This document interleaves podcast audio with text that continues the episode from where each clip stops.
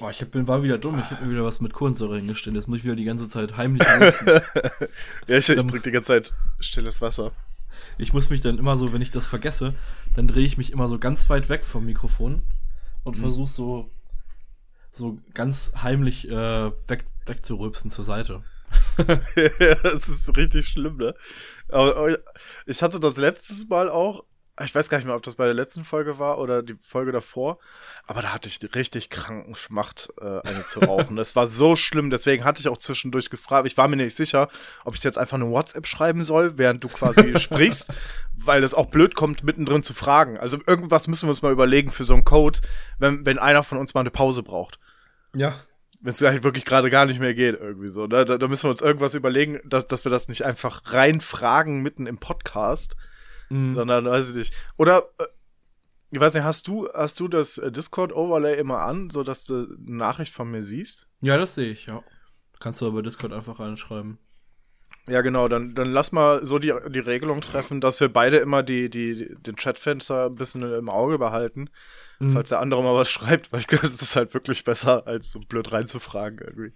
Ich glaube, letztes Mal war das irgendwie auch, da hast du auch schon so gefragt so leicht und dann hatte ich irgendwie nur noch eine Sache oder so. nee, ich weiß, nee, da war auf jeden Fall irgendwas. Du hast gesagt, du hast nur noch eine Sache ja. und da kamen noch so fünf Sachen. Alter, wir waren noch 40 Minuten oder so dran danach. Achso, stimmt. Halt das war, da wollten wir nur noch Videospiele machen. Dann meinte ich so, ja komm, ich habe doch nur zwei Videospiele. Und dann ging es nochmal rund. ja, das, das kann man wohl laut sagen.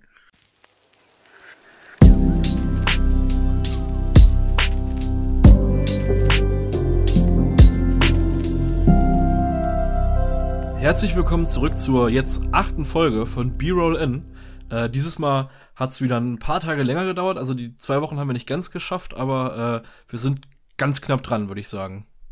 Ja gut, ich war letzte Woche auch gesundheitlich ein bisschen angeschlagen, deswegen war es halt leider auch nicht drin. Ne? Ja, genau. Ähm, aber wir versuchen dann immer schnellstmöglich nachzuholen. Und äh, ja, da sind wir wieder. Unter anderem deswegen äh, hat das auch letzte Woche leider nicht mit dem Stream geklappt, den wir ja eigentlich schon angekündigt hatten. Ähm, das ist noch ein bisschen komplexeres Thema. Wir arbeiten da auf jeden Fall dran, dass wir das bald auch machen können, weil wir da auch äh, auf jeden Fall total Bock drauf haben. Ähm, ich würde einfach sagen, wir posten es dann auf äh, Instagram, Facebook, Twitter, wenn das steht, mit dem Link zum, äh, zu unserem Twitch-Profil. Und äh, ich denke mal, jetzt irgendwann in den nächsten Wochen wird das auf jeden Fall mal passieren, oder? Ich denke auch. Also vielleicht kriegen wir es ja sogar schon diese Woche hin. Gut, ich denke mal, die Folge wird wahrscheinlich äh, veröffentlicht. Da haben wir es dann wahrscheinlich schon preisgegeben, wann genau der Stream läuft. Also zu dem Zeitpunkt können wir es jetzt noch nicht sagen. Da, wenn ihr die Folge hört, wisst ihr vielleicht schon mehr. Ähm, schauen wir dann einfach mal. Genau. Ähm, vielleicht auch nächste Woche. Mal gucken. Also ich denke mal auf jeden Fall in den folgenden Tagen. Ja, Juri, wie geht's dir denn? Was war die letzten Wochen los, seit wir das letzte Mal gesprochen haben? Jetzt besser. Ja. ich kann auch wieder laufen, das ist schön. Äh, ich, ich war richtig angeschlagen. Also ich hatte so das volle Programm. Ähm, letzte Woche war komplett vollgepackt mit Migräne. Das ist ja immer so mein, mein äh, Horror-Albtraum. Das ist irgendwie. Äh, also bei mir hält das ja eh immer ein paar Tage am Stück an, mhm. irgendwie so. Dann ist ja bei mir auch nichts mehr mit Zocken, Filme gucken oder weiß ich nicht was. Oder geschweige denn arbeiten geht halt auch überhaupt nicht dann. Und dann kann ich halt einfach nur so im abgedunkelten Raum sitzen. Das ist halt äh, richtig zum Kotzen. Und, äh, und on top hatte ich dann noch irgendwie, äh, weiß ich, so eine Art Entzündung oder so im Hüftgelenk. Ich habe mich gefühlt wie ein 80-Jähriger. Ich konnte nicht mal mehr irgendwie aus meinem Bett aufstehen oder geschweige denn aus dem, aus dem PC-Stuhl. So. Ja, scheiße. Richtiger, richtiger Scheiß irgendwie. So. Und ich habe versucht, mir dann immer so die äh, Zeit ein bisschen zu versüßen, indem ich mir dann halt Filme und Serien angucke, immer dann, wenn es halt halbwegs ging. Und äh, dementsprechend habe ich auch unglaublich viel diese Folge mitgebracht. Äh, ich weiß nicht, ob wir alles schaffen ähm, je nachdem werde ich das so machen, dass ich die Teile wirklich dann eher nur sehr kurz anschneide, äh, was vielleicht dann auch ganz gut ist, weil dann spoiler ich nichts. Also ich werde dann nur ganz grob umreißen und äh, ja. Ich, denke ja, ich bin total das, gespannt. Äh, ich weiß nämlich auch noch gar nicht, was du mitgebracht hast. Ja, jede Menge. Warte ab. ich habe tatsächlich weniger dieses Mal als letztes Mal. Ich habe nur zwei Sachen und noch äh, dafür aber zwei Videospiele wieder für fürs Ende der Folge.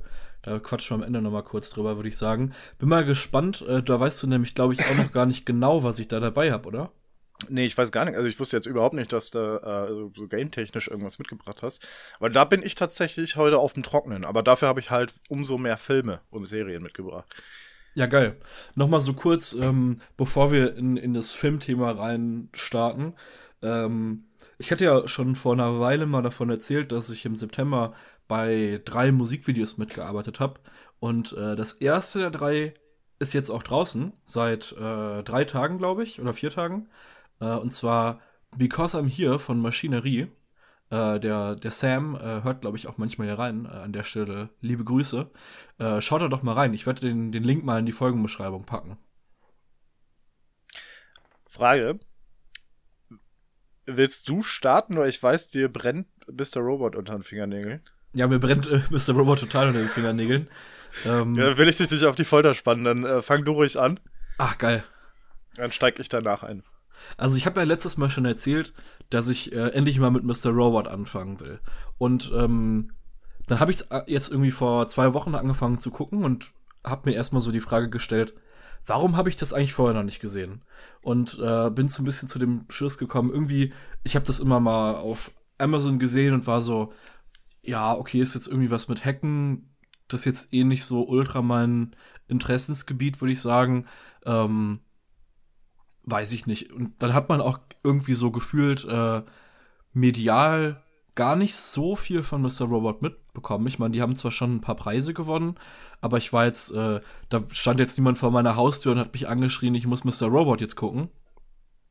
Deswegen habe ich das erstmal ähm, irgendwie so ein bisschen liegen lassen, weil es gibt ja einfach wahnsinnig viele Serien. Und ähm, dann habe ich die erste Staffel geguckt und die erste Folge hat mich direkt super reingezogen. Und, ich, muss ähm, an, ich muss an der Stelle mal kurz sagen, mein, mein Problem mit Mr. Robot war eigentlich immer so, dass ich ein bisschen vorgeschädigt bin von den ganzen anderen TV-Serien, in denen Hacking auch nur ansatzweise mal irgendwie vorkam. Oh ja. Was komplett, komplett falsch dargestellt wurde. Irgendwie so, so, weiß nicht, was war das, CSI Miami oder so ein Scheiß, irgendwie, wo sie sagen, oh ja, ich muss viel schneller hacken und dann stellen sich dann fünf Leute da irgendwie an den Rechner und tippen wahllos auf der Tastatur rum und dann mhm. geht das plötzlich viel schneller. Ja, so funktioniert Hacking halt nicht. ja. Ja, und äh, das, das ist auch das Ding, was ich immer dachte. Und dann war ich so, ja, keine Ahnung, äh, ich muss jetzt keine Montagen sehen, wie Leute wild auf der Tastatur rumhacken. So. Ähm, und das ist es aber halt wirklich gar nicht. Und ich versuche das Ganze jetzt so spoilerfrei wie möglich zu halten, weil ähm, Mr. Robot hat wirklich der, die besten Twists, die ich seit Jahren in Serien gesehen habe. Äh, wenn ich jetzt gleich mal kurz die Handlung umreiße, dann werdet ihr euch vielleicht schon so ein bisschen denken können, was passiert, aber das ist wirklich nur die grobe Rahmenhandlung und was innerhalb der Serie passiert, ist wirklich der absolute Wahnsinn. Also da gab's Szenen, da saß ich aufrecht in meinem Bett, wo ich noch irgendwie bis vier Uhr nachts äh, die Staffel weitergeguckt habe und äh, war so angespannt. Das Erlebnis hatte ich vielleicht das letzte Mal bei Breaking Bad oder so oder bei bestimmten Fargo-Folgen. Also das ist wirklich ein, ganz, ganz hohes Level. Ich bin jetzt fast durch. Ich bin jetzt gerade bei der sechsten Folge von Staffel 4. Äh, 45 Folgen hat das Ding insgesamt. Und ähm, das war richtig, ein richtig wilder Ritt äh, die letzten Wochen. Also ich konnte wirklich nicht aufhören zu gucken. Ich saß da fast jede Nacht, habe ich bis mindestens 3 Uhr nach Mr. Robot geguckt. Ähm, ich erinnere mich an deine völlig aufgeregten WhatsApp-Nachrichten, ja. die irgendwann um 7 Uhr morgens kamen. Und ich gucke da drauf, ich denke mir, oh, das ist aber früh wach irgendwie so. Und dann so ja, nee, ich habe gerade die letzte Folge geguckt. Und ich denke, Alter. Ja. ja, das war tatsächlich die erste Staffel, da war ich so drin. Ähm, ich habe die an einem Abend angefangen und irgendwie vier Folgen geguckt. Und äh, am nächsten Abend war ich irgendwie noch bis zwölf oder so im Discord und äh, dachte so, okay, ich gucke jetzt noch eine Folge und dann gehe ich schlafen. Und dann habe ich gedacht, fuck, ich zieh's jetzt einfach durch ich schlafe jetzt nicht und gucke jetzt einfach die erste Staffel zu Ende, weil es geht gerade nicht anders. Also so hat mich die in ihren Bann gezogen. Mm. So ein bisschen zu der Handlung. Es geht um äh, Elliot, der halt ähm, für die Firma AllSafe arbeitet. Das ist so ein Dienstleister für äh, Firmen im Bereich Cyber Security. Und ähm, die arbeiten für den äh, Großkonzern E-Corp. Äh, die wird in der Serie auch ähm, meistens Evil Corp genannt und ist so ein bisschen so ein Mix aus ähm, Apple, Amazon und Google. Also die haben wirklich alles, ähm, stellen ihre Handys her, die Technik her, überwachen die ganzen Leute und äh, schlagen aus allen möglichen zwielichtigen Geschäften ihren Profit. Und ähm, Elliot versucht, diese Firma zu zerstören. Äh, denn ähm, er versucht, alle Backups der äh, gespeicherten Kredite ähm, einfach zu löschen. Und äh, das ist natürlich ein, ein Riesending, weil es die irgendwie die größte Firma der Welt ist und die äh, alle Leute irgendwie Schulden bei denen haben, weil alle ihre Studienkredite und so bei der Bank of E-Corp haben. Und äh, das ist so die Handlung der ersten Staffel. Dann äh, wird in so eine, in so eine Hacker-Truppe reingezogen, die sich äh, F-Society nennt. Und ähm, das klingt jetzt erstmal so, klar, die hacken da alle fröhlich zusammen und dann stürzen die den Großkonzern. Aber äh, wie viel da noch hintersteckt, ist wirklich der Wahnsinn. Und wie viel, wie die Sachen wieder umgedreht werden, auf was für Ebenen das geht, da ist wahnsinnig viel äh, Sozialkritik, äh, Kapitalismuskritik drin. Ähm, das ist wirklich großartig. Ich ich würde so gerne halt mehr darüber reden, äh, aber ich will wirklich gar nichts groß verraten, weil das, also ich glaube, alleine irgendwie das Mid-Season-Finale von der ersten Staffel zu spoilern, wäre schon äh, doof für das Erlebnis. Also geht er wirklich komplett unvoreingenommen rein. Äh, ich kann einfach nur sagen, Mr. Robot, das ist eine Serie, die muss man gesehen haben aus den letzten Jahren. Also es ist wirklich, da führt eigentlich kein Weg dran vorbei, wenn man Film- und Serienfan ist, weil die einfach unfassbar gut ist. Und auch handwerklich ist die auf einem unfassbar hohen Level. Also die arbeiten sehr viel mit äh, sehr langen Shots. Äh, eine Folge ist zum Beispiel auch ein äh, kompletter One-Shot, die auch wahnsinnig geil gemacht ist. Und äh, da arbeiten die auch sehr oft, es gibt sehr selten diese Schuss-Gegenschuss-Dialoge, sondern oft ist es eine Kamera, die da stetig durchgeht. Und manchmal sind da so Sequenzen drin, da denkt man sich, Alter, dass sie das ohne Schnitt gemacht haben. Also vermutlich irgendwie mal mit so versteckten äh, Schnitten, wenn die Kamera irgendwie an der Wand lang fährt oder so. Aber wie die teilweise Sequenzen planen und filmen, ist wirklich auf einem unfassbar hohen Niveau. Also das braucht sich vor Breaking Bad und Better Call Saul und Fargo absolut nicht zu verstecken. Ich bin selber mal gespannt auf die Serie. Also die habe ich ja schon relativ lange äh, so ein bisschen im Hinterkopf gehalten. Aber ich war mir halt, wie gesagt, nie sicher. Irgendwie so, ist die Serie wirklich was für mich? Obwohl mir die so viele Leute schon früher halt auch empfohlen haben dass ich denke mal, so langsam ist es vielleicht mal an der Zeit, dass ich wirklich mal reingucke, damit ich dann auch bei dir mitreden kann. Ja, wenn du die gesehen hast, dann müssen wir unbedingt mal eine, eine Spoiler-Folge darüber machen, weil da gibt es echt wahnsinnig viel zu reden. äh, alleine, es gibt in der zweiten Staffel einen Moment, ähm, ich glaube, es ist die neunte Folge oder so, und der dreht einfach die neun Folgen davor komplett um. Und ähm, das ist so super smart, weil Elliot äh, bricht immer die vierte Wand und spricht manchmal zum Zuschauer, äh, als wäre der Zuschauer eine weitere Persönlichkeit äh, von Elliot oder wäre einfach am Geschehen beteiligt. Und ähm, dadurch wird dem Zuschauer auch manchmal äh, was vorenthalten. Und man sieht Sachen, die die, die Elliot als Hauptfigur macht, äh, sieht man nicht durch diese durch dieses Stilmittel ähm, des Bruches der vierten Wand. Und boah, es ist echt schwierig, das ohne Spoiler zu erklären. Ähm, aber wenn, wenn ihr das gesehen habt, dann werdet ihr das verstehen. Also, was die da in der zweiten Staffel zum Beispiel machen, ist wirklich unfassbar geil. Also, es dreht Sachen völlig um und auch, also es, passiert, es sind wirklich so oft Momente drin, wo du dir einfach denkst, macht das überhaupt gerade alles Sinn, was da passiert ist? Und dann denkt man an die Folgen vorher zurück und das so, klar, das macht voll Sinn, weil irgendwie hat jede Szene eine Bedeutung. Es sind überall schon so kleine, kleine versteckte Hinweise drin. Auch was in der ersten Staffel, da gibt's auch noch mal, wird ein Charakter einmal umgedreht durch eine Sache, die einem vorher vorenthalten wurde, wo man so ist, Moment mal, was? Das kann doch jetzt gar nicht sein.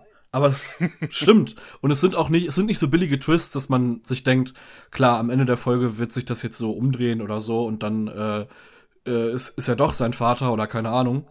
Ähm, sondern oh, es ist wirklich äh, unfassbar gut. Man kann es nicht, man kann es nicht voraussehen. Es gibt eine Sache, die man sich so ein bisschen im Verlauf der ersten Staffel selber äh, erklären kann. Aber das ist auch schon wieder so geil, wenn man da selber so ein bisschen Detektivarbeit leisten muss, so ein bisschen auf die Kamera achten muss, wie Sachen gefilmt sind, wie Leute miteinander sprechen. Und dann kann man so einen Twist aus der ersten Staffel so ein bisschen vorhersehen, ist aber auch überhaupt nicht schlimm. Also es ist auch nicht billig oder so. Also es ist echt äh, Ah, ich kann, kann gar nicht genug äh, die, die Serie loben. Aber guckt euch das einfach an. Und äh, ich freue mich schon, mit dir da irgendwann dann im großen Spoiler-Teil drüber zu sprechen. Ja, ich versuche es zeitnah nachzuholen. Ähm, gut, ich weiß jetzt nicht, wie, wie meine äh, Filmtour hier noch weiter ausarten wird in den nächsten Tagen. Ähm, aber ich versuche es auf jeden Fall mal dazwischen zu schieben. Ähm, ja, wolltest du noch irgendwas abschließend zu Mr. Robot sagen? Boah, ich, würd, ich könnte noch so viel sagen, aber ich glaube. Das, das, befürchte ich, ja. ich glaube, ich lasse das mal an der Stelle ruhen und ähm, will da aber auf jeden Fall irgendwann noch mal mit Spoilern drüber sprechen. Weil da gibt es so ein paar Momente, über die muss ich mal sprechen. Äh, also hoffe ich, dass du das bald schaffst zu gucken. Also es ist wirklich äh, für mich absolute Seriengeschichte, absolutes Meisterwerk. Auf jeden Fall äh, hat sich in meine Top 3 gedrängt. Vor allem, also jetzt fange ich doch wieder an drüber zu sprechen, aber es ist einfach, man kann diese vier Staffeln so durchgucken und es ist die perfekte Zeit, das jetzt zu gucken, weil ich könnte mir nicht vorstellen, das wöchentlich zu gucken und mit einem Jahr Abstand zwischen den Staffeln. Das wäre einfach nicht möglich, weil das so ein geiles, großes Gesamtkonstrukt ist und es guckt sich auch eher wie wirklich ein langer Film. Da ist nicht, also ich habe das Ende jetzt zwar noch nicht gesehen, das werde ich wahrscheinlich äh, heute Nacht dann sehen, aber bis jetzt wirkt es auf jeden Fall so, als wären wirklich alle Staffeln vorher richtig gut durchstrukturiert. Es ist nicht irgendwie so, oh, jetzt müssen wir aber noch eine zweite Staffel machen, was machen wir dann jetzt da? Ähm, also es ist wirklich einfach eine sehr gut ausgedachte gesamte Geschichte. Und äh, ja, ich habe irgendwas habe ich auf jeden Fall vergessen zu sagen, aber guckt euch das einfach an. Ich glaube, du wolltest doch so vieles sagen. ja. Ah, äh, genau, eine Sache, die ich auf jeden Fall noch sagen muss, ist, guckt nicht auf Wikipedia, weil äh, in den ersten zwei Sätzen von der Wikipedia-Beschreibung ist schon ein Spoiler drin. Deswegen guckt da gar nicht rein. Lest euch keine Folgenbeschreibung oder so durch geht einfach auf Prime und guckt euch die Folgen an. Und nichts dazu lesen. Auf gar keinen Fall. Hinterfragt nichts, tut einfach, was wir euch sagen. So. Genau. ja, gut. Ähm, ich denke denk mal, dann würde ich jetzt tatsächlich mal mit äh, einer Serie anfangen, äh, weil ich habe wirklich viel auf der Liste. Ähm, die möchte ich auf jeden Fall ein bisschen näher umreißen. Ähm, und zwar ich habe mich mal so ein bisschen in, in ausländisches Territorium gewagt, so abseits von, von Hollywood und dem ganzen Kram. Und dachte mir, schau mal nach, was die Russen so treiben. Weil die sind ja mittlerweile auch relativ groß im Kommen und versuchen ja wirklich auf, auf höchstem Niveau mit, mit Hollywood zu konkurrieren. Und da haben sie jetzt äh, The Blackout rausgebracht auf Amazon Prime. Ähm, und zwar, ich beschreib mal ganz kurz, worum es so grob geht. Also es ist wirklich auch nur eine Staffel, ähm, die in sich abgeschlossen ist. Äh, und zwar geht es darum, dass eines Tages von jetzt auf gleich halt ähm, plötzlich der Strom überall ausgeht, nur in, in Moskau nicht. Und ähm, alle Leute, die halt in dieser toten Zone sind, in, in der quasi der Strom auch ausgefallen ist, äh, sind tot. Einfach so, von, von jetzt auf gleich tot umgefallen. Und äh, in den Tagen darauf passieren dann komische Dinge in dieser Totenzone. Und zwar, dass dann plötzlich die Leichen alle verschwinden. Und äh, am Anfang spekulieren sie noch, waren das die Amis, die die jetzt irgendwie angegriffen haben mit Atomwaffen oder weiß nicht. Ähm, es wird aber schnell klar, dass die Amis alle tot sind. Also eigentlich sind alle tot außerhalb von Moskau. Ähm, und die versuchen, schicken dann halt das Militär los, um dann rauszufinden, was sich halt in dieser toten Zone verbirgt. Und was ich ganz geil finde, es hat so einen leichten Cyberpunk-Vibe, weil es halt so in, in naher Zukunft spielt. Also ähm, also die ganze Optik und sowas, also es ist wirklich eher so, so Neo-Moskau, kannst du sagen. Ähm, weil halt so viel, viel Neonlichter hast und, und überall schwirren irgendwelche Drohnen durch die Gegend und weiß nicht was. Ähm, also ich muss leider sagen, also die Story ist halt so das, was, was für mich so ein, so ein typisch russisches Phänomen in Film und Serien ist. Und zwar, der Plot fängt unglaublich stark an. Und dann kommt so der große Twist, meistens gegen Ende oder nach der, nach der ersten Hälfte. Und du denkst dir nur, Alter, was, was habt ihr denn genommen? So, nach dem Motto, weißt du, es ist halt, also so völlig am, am Drehbuch vorbeigeschrammt und einfach nur noch komplett Hannebüchen irgendwie. Ähm, was ein bisschen schade ist. Also ich, ich fand, so, so storytechnisch hat's halt ab der, ab der zweiten Hälfte dann wirklich stark nachgelassen. Ähm, also wird schon fast ein bisschen schwachsinnig. Äh, aber, aber das ist auch. Jetzt, sollen wir einen kleinen Spoilerwarnung machen und du erzählst einmal kurz, weil das interessiert mich jetzt gerade total, was da äh, für, für eine komische Wendung noch kommt. Ich will's eigentlich nicht spoilern, weil ich muss trotzdem eine Empfehlung für die Serie aussprechen. Und zwar nicht oh, okay. wegen, wegen der Story, ähm, da möchte ich einfach nur darauf hinweisen, dass die halt einen sehr komischen Twist nimmt, so, ne? Das, das halt vorgewarnt. Ähm, was das Besondere aber an der, äh, an der Serie ist, ist einfach, wie es handwerklich gemacht ist. Und das ist halt, also da kann meiner Meinung nach selbst Hollywood nicht mithalten. Also die einzige Serie, die mir einfällt, die da auf dem Niveau agiert, ist halt The Expanse. Und zwar das CGI. Das ist unglaublich und für mich ein modernes Paradebeispiel, wie CGI in Filmen und Serien auszusehen hat, weil es so glaubwürdig in die Welt integriert ist. Die haben tatsächliche Beleuchtungsproben äh, von, von den Sets genommen, die Modelle wirklich mit, mit PBR-Shading halt aufgesetzt und es sieht halt einfach glaubwürdig aus und vor allen Dingen auch mal kleines Beispiel, da, da stapfen sie halt mit einem äh, Aufklärertrupp halt durch die Pampa und äh, haben dann ich weiß nicht, hast du bestimmt schon mal gesehen hier von, von äh, wie heißt denn hier dieses äh, Robotikunternehmen? War das Boston Dynamics? Oh, da bin, nicht mehr, bin ich überfragt. Die diese, diese, diese, diese vierbeinigen Roboter, Roboter manchmal irgendwie in ihren Videos zeigen, die so ein bisschen aussehen wie ein Hund. Ich weiß, was du meinst, aber. Ähm, aber du, du, hast es so grob im Kopf, ne? Also sowas ja. in der Art haben sie dann auch in so einer militärischen Version. Und die erklären gar nicht groß irgendwie, ja, das ist jetzt das und das und das und das, sondern es ist so selbstverständlich, dass das Ding halt dabei ist. Und das finde ich halt so geil gemacht an der Serie. Alles ist so selbstverständlich, weil es halt einfach die Zeit ist, in der sie leben, ähm, wo halt die Technik einfach auf dem Stand ist. Und wenn ich eins hasse, ist dann, äh, dass irgendwie alle fünf Minuten irgendwo mal irgendwas erklärt wird, was für den Zuschauer vielleicht befremdlich wirken könnte weil es halt dich komplett aus dieser Immersion reißt. Und da ist es halt einfach so Teil der Welt. Und das finde ich halt unglaublich gut aufgebaut. So generell dieses ganze Worldbuilding in der Serie sehr, sehr gut gemacht. Also gerade ne, durch, durch den Nutzen von, von praktischen Effekten und äh, CGI, weil es halt auch wirklich Hand in Hand geht. Also das ist wirklich eins mit Sternchen, super ausgeführt irgendwie. Und allein deswegen, meiner Meinung nach, lohnt sich es, die Serie mal anzugucken irgendwie. Kann man auch über diesen schrecklichen Story-Twist hinwegsehen. Vielleicht ist es auch nur für mich so schlimm.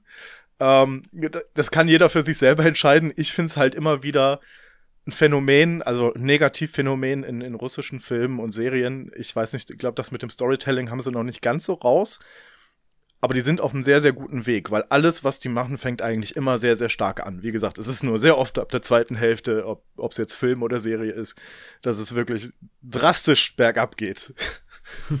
aber davon abgesehen, wirklich äh, von mir trotzdem eine Empfehlung für die Serie. Wie gesagt, eine Staffel, ich glaube, die hat, äh, kleinen Moment, lass mich mal nachgucken. Ja, sechs Folgen. Also die, die kann man sich sehr gut reinziehen. Geht, ja. Ja, ja, absolut. Und jede Folge ist so ungefähr eine Dreiviertelstunde lang. Also die kann man auch mal gut irgendwie so an ein, zwei Abenden durchbingen. Und äh, wenn man mal nichts Besseres zu tun hat und mit Mr. Robot durch ist zum Beispiel, kann ich The Blackout auf jeden Fall sehr stark empfehlen. Vor allen Dingen, da ja jetzt auch äh, Cyberpunk rauskommt, wäre das jetzt eigentlich so das, das Beste, um sich ein bisschen äh, anzuhypen. Hast du den Film auch gesehen? Ich sehe gerade, dass, da, dass es da auch einen Film gab, wohl äh, 2019 zu The Blackout. Mhm. Sicher, dass der mit der Serie verwandt ist?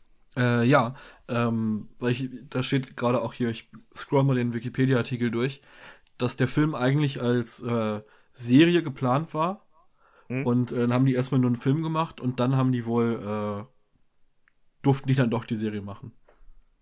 Interessant. Also, da müsstest du mir mal den Link schicken, weil den würde ich mir dann, glaube ich, definitiv mal angucken. Mhm. Oh, ich sehe gerade, ähm, aber der, äh, die haben sehr schlechte Kritiken gekriegt. Vielleicht war das auch so ein bisschen. Ich denke mal, die werden wahrscheinlich den, den gleichen grausamen Plot-Twist eingebaut haben wie in der Serie. Ah, okay. Weil, also, ich weiß auch nicht, wie man von, von so einem guten Ansatz, wie man das so noch verkacken kann. Also, das ist halt, keine Ahnung. Das ist so, als wärst, wärst du gerade irgendwie beim, äh, beim Tapezieren und denkst du so, gut, du bist jetzt auf den letzten Metern irgendwie so, nur noch eine Wand und dann fällt dir auf, dass du das Laminat versehentlich an die Decke geklebt hast oder so. Keine Ahnung. Also es ist halt grausam, wirklich. Also ich hoffe mal, das ändert sich irgendwie in Zukunft. Also es kommt ja relativ viel von den Russen momentan. Ähm, ich weiß nicht, ob die vielleicht auch so ein bisschen die, die, die Corona-Lage nochmal ausgenutzt haben, irgendwie so eine quasi alles rausgepanscht haben, was sie so äh, im, im, im Stock hatten für, für 2020. Ähm, Finde ich aber gar nicht so schlecht, weil ich gucke mir eigentlich echt gerne russische Produktionen an. Also mittlerweile sind die echt auf einem Niveau, dass man sich das wunderbar angucken kann. Und wie gesagt, also wenn es um, um CGI geht oder gerade so das Einbinden von CGI in, in, ähm, in Filme, also Paradebeispiel, wirklich. So muss halt 3D-Gestaltung sein. Ah, okay. Ja, geil. Dann, äh, da habe ich ein bisschen Lust drauf, mal reinzugucken, auf jeden Fall. Ist jetzt nee, wie gesagt, ich, ich kann es äh, ich, empfehlen, es ist halt ein super Lückenfüller. Ja, werde ich auf jeden Fall mal vielleicht mal nach Mr. Robot reinschauen. Ist jetzt nicht ganz oben auf meiner Liste, aber äh, ein bisschen Bock habe ich schon. Ja, ich habe noch mal, äh, ich, mir fällt gerade auf, ich habe noch gerade mir so ein Thema aus dem Hut gezaubert, weil ich ja gar nicht ja. so viel dabei habe. Stimmt, du hast, stimmt, ja, dann äh, hau mal raus, weil ich habe noch jede Menge. äh, einmal. Vielleicht, vielleicht mache ich auch gleich ein paar hintereinander. Ja, da hau einfach mal ein paar hintereinander raus dann. Äh, einmal noch ganz kurz zu Mr. Robot, das lässt mich gerade nicht los. Das wollte ich nämlich noch erzählen, denn in der zweiten Staffel oder eine, ist es in der zweiten oder dritten? Nee, in der zweiten ist es. Da gibt es nämlich auf einmal irgendwann ist die erste Hälfte von der Folge ähm, komplett eine Sitcom-Episode äh, wo ich nicht erwartet habe, dass die den Weg gehen und solche Sachen machen, aber die machen da total geile ähm, Spielereien mit der Kamera, ähnlich wie bei äh, The Boys, dass sie zum Beispiel da den Film mit einbinden und so Werbespots und so. Und sowas machen die auch oft so als mal Szenen-Transitions, zum Beispiel, wenn es irgendwie um eine Firma geht, wo die jetzt hingehen, zeigen die so eine Art wie Werbespot von dem, von der Firma. Und ähm, dann gibt's einfach in der zweiten Staffel diese halbe Sitcom-Folge, wo ich so war, ey, wie geil ist denn das? Und das vielleicht auch noch mal kurz so als kleiner, äh, kleiner Appetitmacher noch. Ähm, das erinnert mich ein bisschen an, an die Sitcom-Folge aus Scrubs. Ich weiß nicht, das hatte ich gerade instant im Kopf. Da hatten sie auch eine Folge, die war komplett irgendwie wie, wie, so, eine, wie so eine Sitcom aufgezogen. Irgendwie hatte dann aber einen ziemlich düsteren Plot-Twist am Ende, meine ich. Äh, oh ja, da klingelt was auf jeden Fall bei mir. Ich habe erstmal an die an die Sesamstraßen-Folge gedacht, aber das ist ja nochmal eine andere. nee, nicht ganz. Ja, aber was ich noch gerade, ähm, was mir noch gerade eingefallen ist, weil ich habe hier mal so ein bisschen die Amazon Prime äh, Neuheiten im Dezember offen. ist jetzt nicht wahnsinnig viel dabei, ähm, aber am 12. Dezember kommt endlich die dritte Staffel 4 Blocks auf Prime. Und äh, dann ist vier Blocks auch komplett auf Prime. Also wer schon immer mal Bock hatte, vier Blocks zu gucken, äh, jetzt ist die perfekte Zeit. Äh, weißt du, worum es geht? Hast du schon mal was davon gesehen? Äh, angeguckt habe ich es mir noch nicht, aber ich weiß so in etwa, worum es geht, ja. Äh, also es geht um einen äh, Clan in Berlin, der sein Geld mit zwielichtigen Geschäften verdient und dem halt da diese vier Blocks aus dem Serientitel gehören. Ähm, ziemlich cooles Ding weil die sehr viele Schauspieler ähm, haben die äh, Rapper und irgendwie Leute, die wirklich so ein bisschen aus dem Milieu kommen, gecastet. Äh, und das macht das total immersiv. Ähm, tolle Serie. Da hatten wir übrigens einen kleinen Tipp für YouTube, wen sowas interessiert. Äh, denn wir hatten beim äh, IFFC, oder dem Filmfestival, International Film Festival Cologne, hatten wir die Iris Baummüller, die das Casting für die Serie gemacht hat, im Interview. Und ähm, da gibt es auf YouTube unter IFFC, findet man, wenn man bei YouTube IFFC Cologne eingibt, äh, gibt es einen einstündigen Talk mit der, wie die über äh, Serien- und Filmcastings spricht. Äh, Wäre eigentlich auch mal ganz interessant, irgendwie. Ich äh, pack den Link auch mal in die Folgenbeschreibung rein. Ist auf jeden Fall ein ganz interessantes Ding. Da war ich auch im, im Saal und habe äh, eine Kamera eingeschaltet und ein bisschen zugehört. Aber mein Lieber, da fällt mir gerade auf, ne, wo ich jetzt hier mein Programm durchgucke.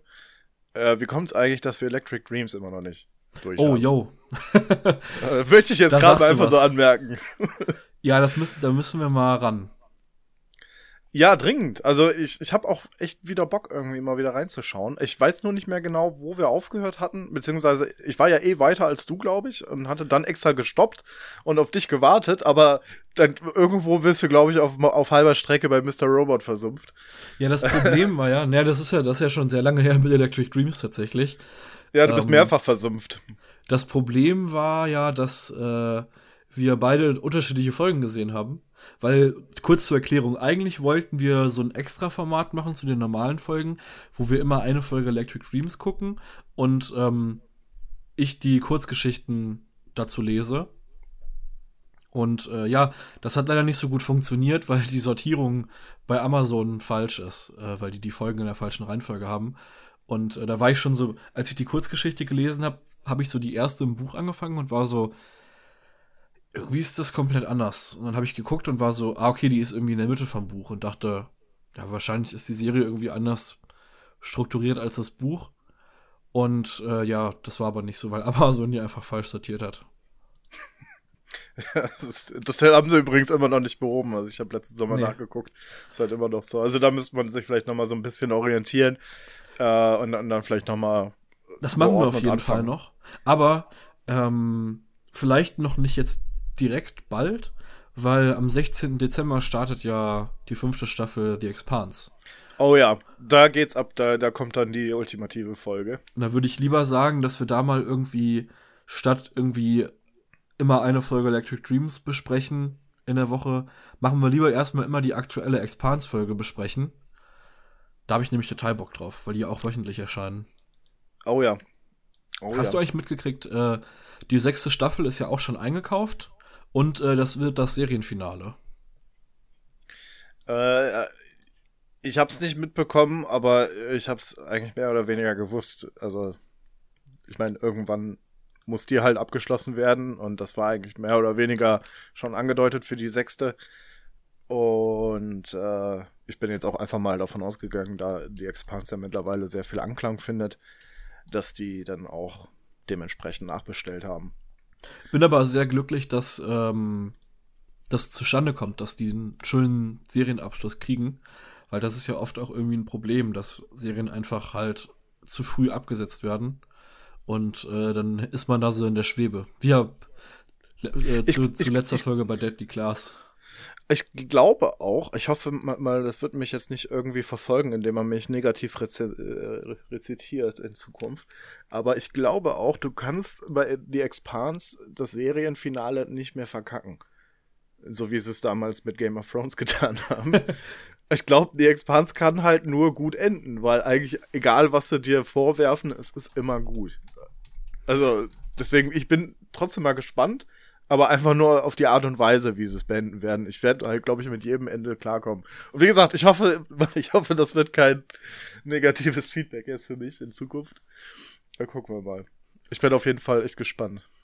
Ja, ich glaube, der Vorteil ist aber, das kommt ja jetzt, glaube ich, auch das letzte Buch von The Expanse. Und dann haben die ja auch schon das Ende als Vorlage vielleicht da. Stimmt, die Bücher wollten wir uns ja auch noch mal reinziehen.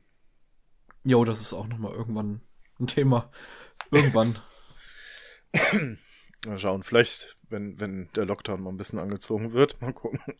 Ja, da habe ich auch noch eh Dune hier stehen, ne? ich meine, äh, da der Film sich jetzt ein bisschen verzögert hat, schaffe ich es ja vielleicht doch noch, das Buch vorher zu lesen. Ja, das auf jeden Fall. Da, da würde ich mir gar keine Sorgen drum machen. Ja. So, äh, Frage. Ähm, soll ich mal mit meiner endlos langen Liste weitermachen? Wie viele Sachen hast du denn? Also ich hätte noch eine äh, Seriensache, die will ich jetzt aber, lasse ich dir jetzt erstmal noch den Vortritt. Und dann habe ich ja also, noch zwei Spiele. Also ich habe jetzt noch insgesamt fünf Sachen übrig. Dann, dann mach doch mal, äh, boah, fünf ist echt viel, ne? ja. Hast du richtig viel gesehen. Dann mach doch mal irgendwie zwei, drei. Dann hau ich noch mal meine andere Serie raus und dann machst den Rest. Ich muss ja noch einen kurzen Disclaimer einräumen. Ähm, diese sechs Sachen, also mit Blackout eingerechnet, ich glaube, das ist gerade mal die Hälfte von dem, was ich gesehen habe, weil ich die andere Sache einfach schon wieder vergessen habe. das ist wirklich schlimm, aber ich hoffe, die fallen mir für die nächste Folge ein oder da sammle ich dann schon wieder das nächste. Gucken wir einfach mal. Ähm, ja, pass auf. Ähm, dann würde ich direkt mal weitermachen. Ähm, gehen wir mal so ein bisschen ähm, Richtung Horrorfilm-Territorium. Ähm, gut, ich weiß, also da ist ja eigentlich schon immer wieder so die Sache, das ist ja eigentlich nichts für dich. Aber ich glaube, ja. der Film könnte dir trotzdem gefallen. Da ähm, ist mir irgendwie auch so ein bisschen klar geworden, vielleicht ist es doch was für mich, aber ich muss mich da immer ein bisschen überwinden. Ja, aber also ich glaube, das ist aber auch viel schlimmer einfach bei so Jumpscare-Horror, weil der einfach ätzend ist, weil mhm. Jumpscare ist halt so die billige Form von Horror. Und, und dann gibt's halt noch guten Horror. Also ja. der, der halt, weiß ich nicht, ein bisschen subtiler arbeitet oder mit anderen Mitteln. Uh, und ich habe hier ein schönes Creature-Feature, und zwar ähm, der Film Dog Soldiers. Der ist allerdings schon was älter. Ähm, der ist von 2002, hat aber den Charme von einem Film von 89, also nicht wundern. Ich glaube, das ist einfach, das sind einfach britische Filme. Ich weiß nicht, die, die sehen halt immer aus, als wären sie 20 Jahre älter, als sie eigentlich sind. Und zwar, ich umreiße das jetzt mal ganz kurz. Es geht äh, um eine kleine Einheit der britischen Fernaufklärer, die da eine Wehrübung machen. Mitten am Wochenende, wo das wichtigste Spiel äh, zwischen England und Deutschland ansteht. Fußball natürlich. Und äh, die facken sich halt natürlich schon ordentlich ab, weil die wollen natürlich lieber das Fußballspiel sehen. Und äh, eigentlich treten sie dagegen äh, gegen den äh, SAS an, äh, finden aber bald heraus, dass ihre Gegner in der Übung alle abgeschlachtet wurden. Und es stellt sich heraus, sie kämpfen gar nicht mehr gegen das SAS, sondern gegen Lykanthropen, also in dem Fall Werwölfe. Und äh, es ist ein cooler Twist auf jeden Fall. Und ich muss sagen, das ist so der erste Werwolf-Film, der mir tatsächlich gefällt, weil ich habe immer ein Problem gehabt mit Werwölfen in Filmen oder Serien. Ist eigentlich scheißegal. Ich finde Werwölfe generell echt scheiße irgendwie. Das ist halt so, weiß ich nicht. Ich finde Werwölfe sind wie Aquaman der Monsterwelt. So, die, die sind halt einfach nicht cool, weißt du? Und da sind es halt wirklich cool gemacht. Ich, ich weiß nicht wieso, ich kann es dir gar nicht so direkt beantworten, aber mir hat es halt einfach instant gefallen. Ähm, es ist halt auch jetzt ab, ab dem Punkt, bis, wo ich jetzt irgendwie hin erzählt habe, ab da kommt eigentlich auch nur noch so dieser Überlebenskampf, ähm, wo sie auch ein paar clevere Ideen haben, aber das erzähle ich jetzt gar nicht groß. Also, wie gesagt, es ist halt wirklich einfach nur so Wehrübung gone wrong und Werwölfe und Überlebenskampf dieser Soldaten. Ähm, mehr muss man dazu, glaube ich, auch gar nicht sagen. Spielt übrigens Liam Cunningham mit, finde ich auch sehr gut. Ähm, klare Empfehlung, wer sich mal wieder einen guten alten Creature-Feature-Film angucken will, so von den 2000ern, obwohl er aussieht wie von 89. Ähm, sehr, sehr klare Empfehlung. Geiler Film. Du bist dran. ah, ich bin schon wieder dran. Ja, ich wollte, ich wollte, ich versuche hier ein bisschen anzuziehen, weil ich glaube, wenn ich jetzt jeden einzelnen Film komplett durchgehe, äh, dann sitzen wir noch übermorgen hier. Ich sehe äh, gerade, äh, es gab wohl auch noch eine Webserie zu Dog Soldiers. Fuck, ehrlich? Ja. Oh, das ist auch so ein typisch britisches Ding irgendwie, ne? Also, dass sie, dass sie einfach einen Film drehen und dann nochmal eine Webserie hinterher. Aber oder eine Miniserie. 2011 oder so. Und, und irgendwie auch ein da kam, glaube ich, auch noch ein zweiter Teil. Aber also zusammengefasst einfach Soldaten, Werwölfe und Schnetzeln oder? Ja, also es ist klar, ne, viel, viel Action hast du auf jeden Fall mit dabei, aber du hast auch sehr subtile Momente, das finde ich ganz gut. Generell ist der Film sehr ausgewogen. Also es ist nie so, dass, dass der Zuschauer komplett reizüberflutet wird, sondern ich finde, man kann, kann den Film oder das Horrorerlebnis generell sehr gut verdauen. Ähm, ich weiß jetzt gar nicht mehr, ob da so viele Jumpscares dabei waren. Ich glaube eigentlich eher nicht. Wie, äh, wie, gesagt, der, der, das war einfach so der erste Werwolf-Film, der mich wirklich mal richtig abgeholt hat. So, weiß ich nicht. Also ich meine, gut, es gibt hier noch sowas wie äh, Ginger Snaps oder wie der heißt. Der war auch okay. Aber Dog Soldiers, ich weiß nicht, das, das war so irgendein Geheimtipp, den ich mal irgendwo gehört habe. Die Leute sagten, das ist halt ein Film, den haben super viele Leute nicht auf dem Radar. Äh, aber wenn man wirklich guten Werwolf-Film sehen will, muss ich halt Dog Soldiers angucken. Und dann dachte ich mir, ja gut, okay, komm, das kann schon schief gehen. Und ich war halt wirklich positiv überrascht. Also sehr, sehr geiler Horrorfilm. Ja, interessant, weil ich habe gerade nur mal so ein bisschen gegoogelt und der, die Cover sahen auf jeden Fall sehr trashig aus. Das Absolut, aber, auch, aber, äh, aber ich, aber ich meine, du hast halt auch trotzdem eine geile Besetzung da drin, ne? Ähm, gut, ich weiß jetzt gar nicht, ob, ob die 2002 die, die, die Schauspieler da schon so groß im, äh, im Kommen waren, aber ähm, du wirst halt nicht enttäuscht. Ich meine, das ist mhm. halt, ne, du, du, hast hier, ähm, äh, wie gesagt, Liam Cunningham hast du mit dabei. Das ist auf jeden Fall ein Name, der einigen was sagen wird. Ähm, anderen Namen habe ich schon wieder vergessen, aber weiß nicht, man sieht den und man weiß halt direkt, wer es ist. So. und ähm, du, du hast halt auch so diesen typisch britischen bösen Humor mit drin. Und das mag ich halt. So, das, ja, cool. das macht halt die, diese, diese, die, äh, diesen Aufklärertrupp äh, äh, aus diesen Soldaten halt einfach nochmal so ein bisschen authentischer und vor allen Dingen auch sympathischer. Weil die sich halt einfach permanent abfacken, dass sie quasi äh, am, am Tag des wichtigsten äh, Fußballspiels äh, überhaupt für die Engländer da draußen irgendwo im, im Wald gegen irgendwelche SAS-Soldaten rumschlagen müssen, nur wegen einer blöden Übung. Und äh, die bringen das auch immer sehr lautstark zum Ausdruck. Das ist auf jeden Fall sehr sympathisch. Ja, ich sehe auch gerade, man kann den einfach bei Prime gucken. Also. Ja, ja, der, der, ist, der ist enthalten in Prime. Ja, dann ist das doch wahrscheinlich, äh, wer da Bock drauf hat, auf jeden Fall ein, ein sicherer Watch mal. Äh, vielleicht ja, auf jeden Fall. Ran. Pizza bestellen, irgendwie macht dir ein Bier auf, irgendwie, sondern ziehst du den rein. Also der lohnt sich wirklich. Das ist schöner, böser Humor und äh, ja, ein schöner Creature-Feature-Horror. Also was willst du mehr? So, wie, jetzt hast du noch, äh, noch ein paar Filme gleich. Ich müsste jetzt noch, warte mal, äh, eins, zwei, drei, vier, ja, vier habe ich noch. Richtig. Dann mach doch noch mal einen, bevor ich noch mal reingehe. Dann ja, würde ich, würde ich auch sagen. Ähm, pass auf, dann, dann packe ich mal einen rein, der, glaube ich, auch gar nicht so viel Aufmerksamkeit jetzt bedarf. Oh, schwierig, welchen nehmen wir da? Nehmen wir mal ähm, Us, also wir auf im, im deutschen Titel. Ähm, hier von Jordan Peele. Wir hatten ja eben schon äh, vor der Folge ein bisschen drüber gequatscht. Äh, ich muss sagen, das ist ein sehr mittelmäßiger Horrorfilm. also ich habe mir wirklich mehr erwartet nach dem ganzen Hype, vor allen Dingen auch nach Get Out, ähm, weil Get Out fand ich war schon, schon sehr gut, aber auch nicht überragend. Und viele Leute feiern ihn ja wirklich so als, als den Meister der, der Thriller- oder Horrorfilme irgendwie so, der das so ein bisschen redefined hat, das ganze Genre. Finde ich halt eigentlich nicht. Also, weiß ich nicht, es ist sehr standardisiert, muss ich sagen. Und das gleiche halt auch mit Ass. Also ganz kurz, es geht halt um eine, eine Familie, die irgendwie raus zum, zu irgendeinem See fährt, irgendeinem Ferienort oder so, keine Ahnung. Ähm, und die treffen plötzlich auf Doppelgänger und finden bald raus, dass eigentlich die ganze Welt irgendwie von Doppelgängern überrannt wird. Und keiner weiß so genau, wo die, wo die herkommen. Ähm, und ich weiß nicht, also ich muss mich echt durch die erste Hälfte durchquälen, weil ich die sehr einschläfernd fand. Also hier und da hat die auf jeden Fall ihren, ihren Charme gehabt, der, der, der Film. Äh, aber der hat erst so nach der zweiten Hälfte, als die begonnen hatte, hat es wirklich Klick gemacht, irgendwie, wo ich sage, okay, ab da war es ein wirklich sehr unterhaltsamer Film irgendwie. Und halt auch ein guter Horrorfilm. Also da hatten sie schon ein paar, paar gute Sachen drin. Aber so alles in allem würde ich jetzt nicht sagen, dass das für mich irgendwie so äh, Horror neu definiert hat. Also kann man sich gut geben, aber da überragt so, so ein Dog Soldiers für mich definitiv äh, dann Ass. Also ich weiß nicht, vielleicht ein bisschen overhyped. Aber ist der, ist das so eher was Übernatürliches oder eher so wie bei Get Out? Es wird ein bisschen offen gelassen, aber äh, alles deutet darauf hin, dass das eher so eine, wieder so eine Nummer wie bei Get Out ist. Mhm. Und es fühlt sich schon fast ein bisschen kopiert an.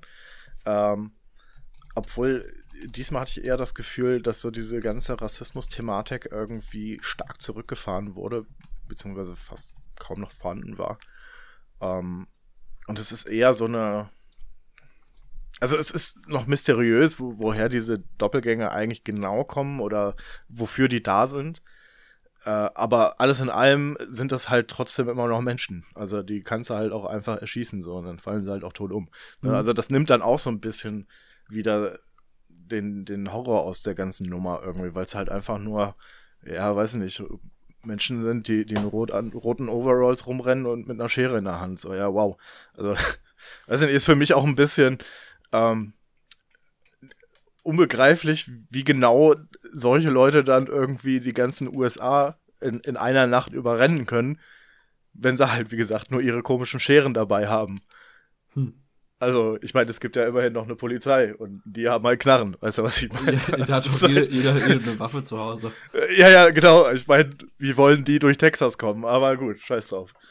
Ähm, kann man den Film mal so lassen. Es ist trotzdem auf jeden Fall sehr unterhaltsam, aber man darf jetzt nicht irgendwie super intelligenten Horror erwarten. Ähm, also das, das war schon teilweise fast Richtung The Blackout dämlich, aber noch nicht ganz.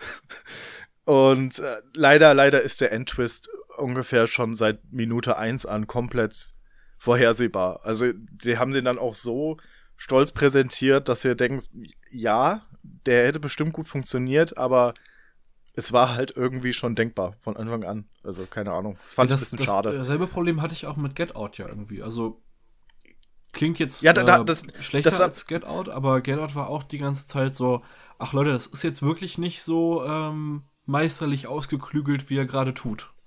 Ja, also Get Out fand ich auch definitiv besser als wir. Oder Us, oder wie auch immer man den jetzt nennen will. Mhm. Ähm, weiß ich nicht, da, da war es zwar auch vorhersehbar, aber es war trotzdem sehr gut ausgeführt. Und in Wir habe ich sehr viele Logiklöcher entdeckt irgendwie. Und das fand ich wirklich sehr, sehr schade. Aber jetzt haben wir so viel über Wir schon gequatscht, obwohl ich den eigentlich echt nur kurz anreißen wollte. Ähm, aber dann könnte ich eigentlich gerade mal kurz, weißt du was, da mache ich jetzt noch kurz einen hinterher, der geht auch sehr schnell, ähm, weil der ist nämlich auch schon was länger raus, und zwar ist das Beasts of No Nation. Ah, äh, wenn jo, ich mich den jetzt, wollte ich eigentlich auch äh, gucken. Ähm, ja, den kann ich tatsächlich empfehlen. Also ist ein äh, sehr, sehr interessanter Film, weil der halt diese ganze Situation mit den, mit den Kindersoldaten in Afrika irgendwie ein bisschen näher beleuchtet. Äh, und auch wie, wie Kinder teils dazu kommen überhaupt, irgendwie, die da äh, angeworben werden oder teilweise halt auch wirklich reingezogen werden in diese Rolle und dann, dann halt so ein bisschen ja, Brainwashing-mäßig da irgendwie ähm, weiß ich nicht, unterwegs sind, wo, wo die denen irgendwelche Drogen spritzen und keine Ahnung, nur um die halt gefügig zu machen und was da noch alles Krankes abgeht. Also schon sehr, sehr heftig und ungeschönt irgendwie so und hat auch so eine ganz eigene Ästhetik. Ähm, ich glaube, wenn ich jetzt nicht komplett dämlich bin, äh, war es sogar Idris Elba, der ja da auch mitspielt, beziehungsweise da so mehr oder weniger den Antagonisten spielt, der auch Regie geführt hat. Ähm, weil das Ganze, glaube ich, tatsächlich seine Idee war. Also wirklich ja, toller Regisseur Film. ist er tatsächlich nicht. Äh, ich habe gerade die Wikipedia oder ist er, offen. Oder ist er Pro Produzent? Ich weiß es nicht. Er hat auf jeden Fall. Er ist aber auf jeden Fall als Produzent aufgelistet. Ja, genau, da war, da war er noch als, als Produzent mit dabei, genau. Ne, stimmt, Regie ist von Kerry Joji Fu, Fukunaga. Oh, der hat äh, True Detective, äh, der hat bei True Detective Regie geführt. Echt? Ja. Oh. Äh, vielleicht kommt daher auch das Qualitätssiegel, was man dem Film auf jeden Fall Und bei, ähm, bei Maniac. Fuck, wieso sagt mir Maniac was? Ich habe jetzt aber gerade nichts, nichts äh, vor Augen. Das war diese Miniserie mit ähm, Jonah Hill und Emma Stone. Oh ja, ja, ja, ich erinnere mich. Habe ich leider nicht gesehen, aber ich habe super viele Trailer davon oh, gesehen. Oh, ich habe immer gedacht, da muss ich mal reingucken, hab's dann aber völlig vergessen. Aber danke, dass du mich dran erinnerst. Ja, guck dir die mal noch an. Ich habe die, die müsste ich jetzt tatsächlich auch noch mal gucken, um dann noch mal drüber reden zu können. Ich habe da alles vergessen, aber ich weiß noch, dass sie mir ganz gut gefallen hat. Okay, äh, ganz kurz, um das abzuschließen. Ähm, um noch mal kurz auf die Story zurückzukommen, äh, es geht natürlich um einen einzelnen Jungen, der quasi von seiner Familie getrennt wird. Ähm, und dann halt eben in diese Kindersoldatenrolle gedrängt wird, weil ihn halt äh, so eine, so eine Warlord-Gruppe halt aufliest. Und die ganze Geschichte ist, ist mehr oder weniger so, so das, was halt da ja unten auch tagtäglich passiert. Und, und ich finde das halt ein sehr interessant gemacht Weckruf irgendwie. Also definitive Empfehlung von mir. Beasts of No Nation auf jeden Fall mal reingucken. Ähm, da allerdings natürlich ein bisschen mehr aufpassen, als wenn man sich jetzt irgendwie nur so ein The Blackout oder äh, Dog Soldiers jetzt geben will. Irgendwie. Es ist natürlich schon äh, ein wesentlich ernsteres Thema als Werwölfe. Ja, okay, jetzt bist du wieder dran. Äh, jetzt habe ich was. Ich hack hier mal gerade ab, aber du kannst ja schon mal äh, zu deinem nächsten Punkt kommen. Ja, kurz noch zu Beasts of No Nation. Ich habe den zwar nicht gesehen, aber ähm, das Interessante an Beasts of No Nation ist ja auch, dass das so einer der Filme ist, der gefühlt in meiner Wahrnehmung Netflix ähm, Qualitätssiegel mit aufgebaut hat. Also es war irgendwie gefühlt so 2015 so ein Ding so, boah, Beasts of No Nation war jetzt irgendwie auch eine Netflix-Produktion, da gab es dann irgendwie auch äh, Orange is New, New Black schon irgendwie zwei Staffeln. Und ähm, stimmt, ja. Da ist mir gerade noch mal bewusst geworden, wie kurz eigentlich die Zeit war, in der Netflix so eine, so eine absolute äh, Qualitätssicherung gefühlt hatte. Also, weil das war ja so 2015, 2016 war man ja so krass, eine neue Netflix-Serie, das muss richtig geil sein. Äh, und das hat sich jetzt ja dann auch nur drei, vier Jahre irgendwie gehalten. Das stimmt. Ich habe auch völlig vergessen zu erwähnen, dass das eine Netflix-Produktion ist. Übrigens, wo ich das gerade sehe, ich habe hier gerade genau neben Beast of No Nation in meiner Netflix-Liste noch einen Titel, den ich vergessen habe mit aufzuschreiben. Und zwar hatte ich mir noch äh, The Ballad of Buster Scruggs äh, angeguckt. Aber ich habe schon wieder völlig vergessen, worum es da ging. Es ist auf jeden Fall ein Western, deswegen schneide ich den jetzt gar nicht erst an. ich glaube, es ist auch gar nicht so wichtig, worum es da genau geht. Nee, eigentlich nicht. Äh, den ähm, habe ich aber tatsächlich auch noch nicht gesehen. Ich glaube, er war unterhaltsam, aber ich kann mich jetzt auch nicht mehr ganz erinnern. Ich glaube, den habe ich aber auch in so einem Migräne-Fiebertraum geguckt, deswegen kann ich das echt, echt nicht mehr genau sagen. also, ähm, Hast, hast du noch was für uns? Ja, ich habe noch meine letzte Serie, also meine zweite Serie. Mhm. Ähm, und zwar Glitch Tags habe ich die ersten fünf Folgen geguckt. Das ist eine ähm, Netflix, Nickelodeon, ich weiß nicht, ob es eine Co-Produktion ist. Also auf Wikipedia steht, äh, wurde von Nickelodeon zur Veröffentlichung auf Netflix produziert. Ähm, und das ist mal wieder eine richtig, richtig schöne Animationsserie, die sowohl für Kinder als auch für Erwachsene fantastisch funktioniert. Ähm, es geht sehr in eine Richtung wie Gravity Falls. Hast du das eigentlich mal gesehen? Nein, immer noch nicht. Immer noch, habe hab ich dir das schon mal äh, ans, ans Herz gelegt? Ja, ich weiß nicht mehr, ob du das warst, aber irgendwer sagt mir die ganze Zeit, guck dir halt Gravity Falls an. Ich, ich kann mich jetzt auch nicht mehr dran erinnern. Ich glaube, es waren mehrere Leute, die mich dazu gedrängt haben. Ich weiß tatsächlich nicht, ob das voll was für dich ist. Also man muss auf jeden Fall so ein bisschen Liebe für so ähm, Animationsserien in Richtung Adventure Time haben. Ich habe mal reingeguckt tatsächlich. Ich glaube, ah, erste okay. Folge oder zweite Folge oder so. Aber es war nicht schlecht, aber es war sehr kiddie mäßig. Weißt du? Ja, das Schöne ist halt bei Gravity Falls, da muss man ein bisschen dranbleiben, bis sich da so ein bisschen die, äh, die größere Geschichte entfaltet. Und ähm, bei Glitchtext weiß ich noch nicht, ob es da wirklich so einen roten Faden gibt. Bis jetzt ist es eher so ein Monster of the Week Ding. Um mal kurz zu erklären, worum es geht. Äh, in Glitchtags ist es so, dass wenn äh, Videospiele einen Glitch haben, dann äh, wird das Videospielmonster oder die Figur in die reale Welt übertragen. Und dann gibt es halt die Glitch-Tags, die von der Firma Hinobi, ist so ein bisschen so ein Mix zwischen Microsoft und äh, Nintendo, die dann los waren und diese äh, Glitche wieder einfangen müssen. Uh, und das geht damit los, dass der Teenager High Five, also sein Gamertag, ähm, bei so einem E-Sport-Turnier mitmacht. Und während dieses Turnieres äh, so ein Glitch ausbricht und ähm, normalerweise ist es so ein bisschen so ein Mix zwischen Man in Black und Ghostbusters, weil die fangen die Blitze dann immer so mit ihren Handschuhen, die Blitze, die Glitsche mit ihren Handschuhen ein und äh, dann werden die halt da irgendwo gespeichert, wie bei, wie die Geister bei Ghostbusters halt. Und ähm, dann haben die aber auch noch so ein, so ein Blitzdings, womit die äh, die Erinnerungen von den Leuten löschen können. Und das ist eine wirklich schöne Serie. Die Folgen haben immer eine schöne Moral. Da sind Gags drin, die für Kinder und Erwachsene funktionieren. Also äh, manchmal halt auch so, so kleine Dinger, die halt man, die halt Kinder nicht verstehen, aber für Erwachsene irgendwie ganz witzig sind. Zum Beispiel steht einmal die Miko, also das ist praktisch die, die Partnerin von High Five bei den Glitch-Tags, also die sind so ein Team, ähm, steht vor so einem Glitch, der die gerade irgendwie fressen will und dann sagt sie halt noch sowas wie, äh, bitte lösch meine Browser-History. und das ist natürlich, äh, das versteht jetzt ein Achtjähriger nicht so ganz, warum. Ähm, aber wenn man natürlich so, ne, das ist halt, ist ja so ein alter Gag. Und äh, sind zwei Staffeln mit jeweils zehn Folgen. Schönes Ding. Also ich glaube, da gibt es gar nicht so super viel zu erzählen. Wenn man da Bock auf sowas hat, einfach mal reingucken.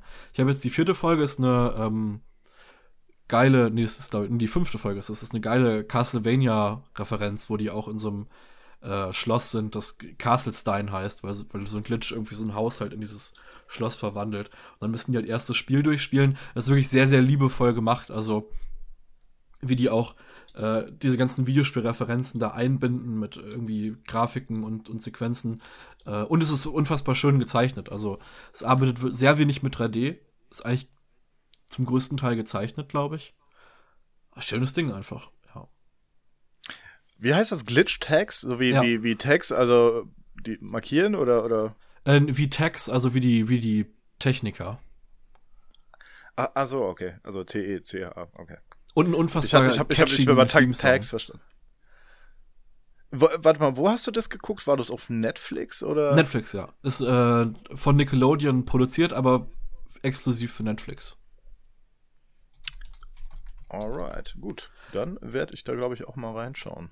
Ist auf jeden Fall, also die erste Folge geht, glaube ich, 40 Minuten, die ist ein bisschen länger, aber die anderen sind immer so 20 Minuten. Ist so die perfekte Serie, nochmal schnell vom, vom Einschlafen irgendwas äh, Cooles, Schönes sehen. Äh, vielleicht nicht direkt aus dem Mr. Robot Twist Stress äh, schlafen gehen. Ist vielleicht äh, gar keine so eine schlechte Sache. Mr. Robot ist also so stressig, ja. Ja, also es ist, es ist halt so, äh, ja, es ist nicht unbedingt stressig, aber man ist halt so, man ist so gehypt. Also ich war echt so, musste dann immer noch mal kurz aufstehen. Das ist nichts, was, was man gucken kann und dann danach direkt einschlafen. Na gut. Das Glitch-Text ist nochmal ein schöner, unschuldiger Spaß, den man nochmal vom Einschlafen reinschauen kann. Ja, manchmal ist das gar nicht schlecht irgendwie. Manchmal ziehe ich mir auch total oft nochmal Rick and Morty rein, irgendwie einfach nur zum Pennen gehen, obwohl ich das eigentlich alles schon in- und auswendig kenne. Aber dann hast du halt was, was du kennst. Und da ist es nicht so schlimm, wenn du bei einpennst. Mhm. Aber es ist halt aber, weiß nicht, du hast halt auf jeden Fall nochmal einen guten Humorfluss vorm Schlafen gehen. Äh, ja, wie, wie, du schon sagst. Ich meine, ich gucke mir halt so einen Scheiß wie Dog Soldiers oder so dann ein vom Bett gehen. Also das ist dann auch manchmal ein bisschen zu Stress, äh, Stress erfüllt. Und das ist dann schön, wenn man so ein bisschen Relief hat. Apropos Rick and Morty, da ist ja jetzt, glaube ich, auch die zweite Hälfte von der neuen Staffel auf Netflix, oder? Äh, ja, tatsächlich. Aber ich guck's mir meistens eh vorher auf Englisch an und irgendwann mal danach auf, auf Deutsch nochmal. Ja, du hast die, glaube ich, eh schon gesehen, die Staffel, ne? Ja, ja, ich habe die komplett gesehen. Ist, ist denn eine Empfehlung? Kann man, äh, kann man das gucken? Fuck ja, auf jeden Fall. Dringende Empfehlung. ja, ich habe also, hab die vierte Staffel ja tatsächlich noch gar nicht gesehen. Die fing ja super schwach an, aber ab der zweiten Hälfte wird's halt ja, wieder typisch Rick, Rick and Morty irgendwie so. Also lohnt sich sowas von. Ich habe gar nicht auf dem Schirm, dass alle Leute das jetzt irgendwie gerade total suchten. Weil ich dann denke, hä, Alter, das ist ja jetzt schon wieder, weiß nicht, alter Tobak irgendwie. Ähm, aber dann, dann fällt mir ein, dass äh, die meisten das ja irgendwie eher auf Deutsch gucken. Ja, ich habe auch halt irgendwie nur, äh, was habe ich denn gesehen? Ich habe, glaube ich, hier diese, diese Heist-Folge gesehen.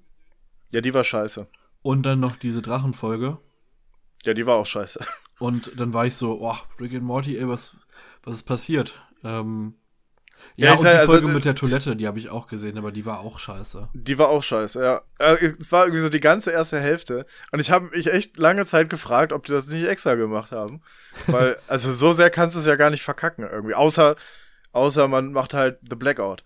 Aber, ähm, weiß ich nicht, also das, das war schon echt herb. Und dann kam die erste Folge von der zweiten Hälfte.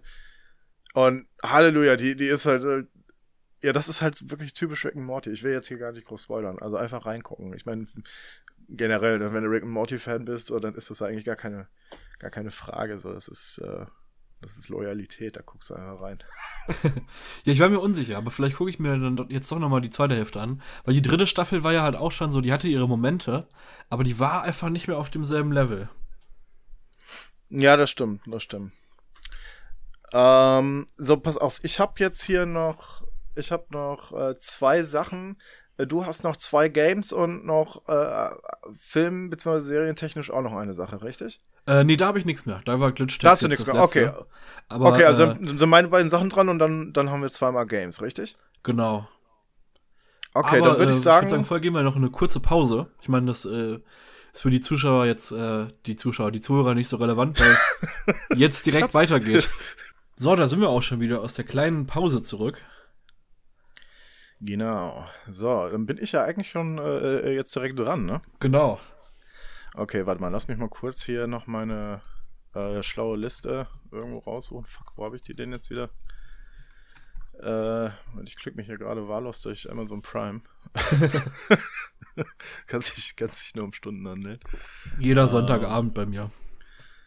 Ja, ist, ja, oder, oder Netflix. Also da, da bist du hier irgendwie dabei und, und findest dann trotzdem nichts, was du suchst. Ach, das sind meine Empfehlungen. Das war gar nicht mein Programm, ja. Und deswegen finde ich das wohl nicht.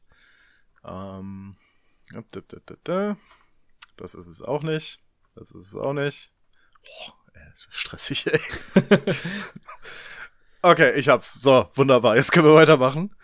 Ähm, okay, und ich wollte eigentlich nur mal ganz kurz noch einen anschneiden. Das ist so ein, so ein Instant Classic für mich.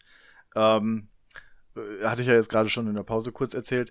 Und zwar Herrschaft der Schatten. Ich weiß jetzt gar nicht, wie der Originaltitel ehrlich gesagt ist. Ähm, ist aber auch nicht so wichtig. Den findet ihr auf jeden Fall auch auf Prime, äh, zumindest aktuell. Ähm, mit Hayden Christ Christensen. Boah, fuck, dieser Name, das ist auch so ein Zungenbrecher für mich irgendwie. Ähm, der hier unter anderem auch Anakin Skywalker gespielt hat in, in den äh, Star Wars Prequels. Äh, auch wenn sie bei manchen Leuten fast sind und, und ich weiß, viele können auch mit, mit ihm nicht viel anfangen, aber ich muss sagen, das ist eine seiner besseren Rollen. Ähm, wo sich tatsächlich auch zeigt, dass er auf jeden Fall Schauspieltalent hat, entgegen der grundsätzlichen Meinung vieler Leute. Ähm, was ich so toll an dem Film finde, ist einfach, dass der mal so eine, eine andere Prämisse aufzieht für einen Horrorfilm. Und äh, sehr viel mit dem Licht- und Schattenspiel arbeitet, wie der Titel vielleicht auch vermuten lässt. Ähm, und zwar geht's ähnlich wie in The Blackout um, naja, ein Blackout. Und äh, auch da passiert's halt, dass alle Leute quasi in dieser Millisekunde, in der es kurz dunkel ist, komplett auf der Welt, plötzlich verschwinden. Man weiß nicht wohin, es bleiben einfach nur die Klamotten zurück. Kein, kein Blut, keine Kampfspuren, kein gar nichts, sondern einfach nur die Klamotten überall. Und quasi alle Leute, die in dem Moment von einem Blackout getroffen wurden, aber sagen wir mal von externen Lichtquellen, die jetzt nicht irgendwie zum Stromnetz gehört haben, beleuchtet wurden, sind aber noch da und finden sich halt plötzlich in der komplett verlassenen Welt wieder äh, und versuchen dann irgendwie andere Überlebende zu finden und äh, überhaupt rauszufinden, was eigentlich mit den ganzen Menschen passiert ist, die halt wirklich äh, von einem Moment auf den anderen allesamt verschwunden sind. Und ähm, sehr bald stellt sich heraus, dass irgendwie generell alles nicht so ganz mit, mit rechten Dingen zugeht. Ähm, und zwar, äh, die Tage werden immer kürzer, also irgendwann dauert so ein Tag einfach nur noch 20 Minuten. und dann ist quasi ewige Nacht. Und äh, die Schatten fangen an, sich zu bewegen und äh, zu den Über Überlebenden zu sprechen und diese quasi zu sich zu locken.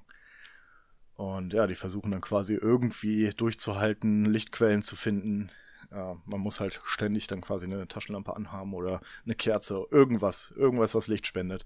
Sobald du äh, aus dem Licht rausgehst, verschwindest du halt auch. Äh, der, der, Film ist sehr deprimierend einerseits, finde ich. Also ich möchte jetzt hier auch nicht groß anspoilern, sondern der hat einfach generell so einen sehr deprimierenden Unterton. Äh, aber ich finde, das macht den Film halt auch aus. Und es ist halt einfach mal was anderes, ne? Also so, man, man erfährt eigentlich auch nie wirklich genau, was was wirklich abgeht. Ist, da, da wird halt viel Interpretationsspielraum gelassen. Äh, obwohl das Ganze so diese, diese ähm, Croatone-Geschichte aufgreift. Ähm, ich weiß nicht, ob du davon mal gehört hast, mit diesem, mit diesem Dorf, was quasi auch über Nacht ähm, einfach menschenleer war. Und man, man wusste nie genau, wo die Leute eigentlich hin verschwunden sind. Diese, diese Siedlungskolonie irgendwann. Dann stand da einfach nur an einem Baum irgendwo eingeritzt, irgendwie das Wort Croatone. Und mhm. man hat dann irgendwie auch die ganze Zeit spekuliert, was genau das sein soll, ob das irgendwie ein indianischer Fluch ist oder weiß ich nicht was. Gut, mittlerweile gibt es ja Theorien, dass das einfach nur der Name von dem hiesigen Stamm war und dass die Leute wahrscheinlich dahin geflüchtet sind, weil denen irgendwie, also nicht, irgendwas ausgegangen ist oder die angegriffen wurden. Ähm, aber ja, zieht halt so ein bisschen dazu, ähm, äh, nimmt dazu ein bisschen Bezug aber äh, generell kann man sich so selber ein bisschen ausdenken oder ausmalen, was genau da eigentlich abgeht.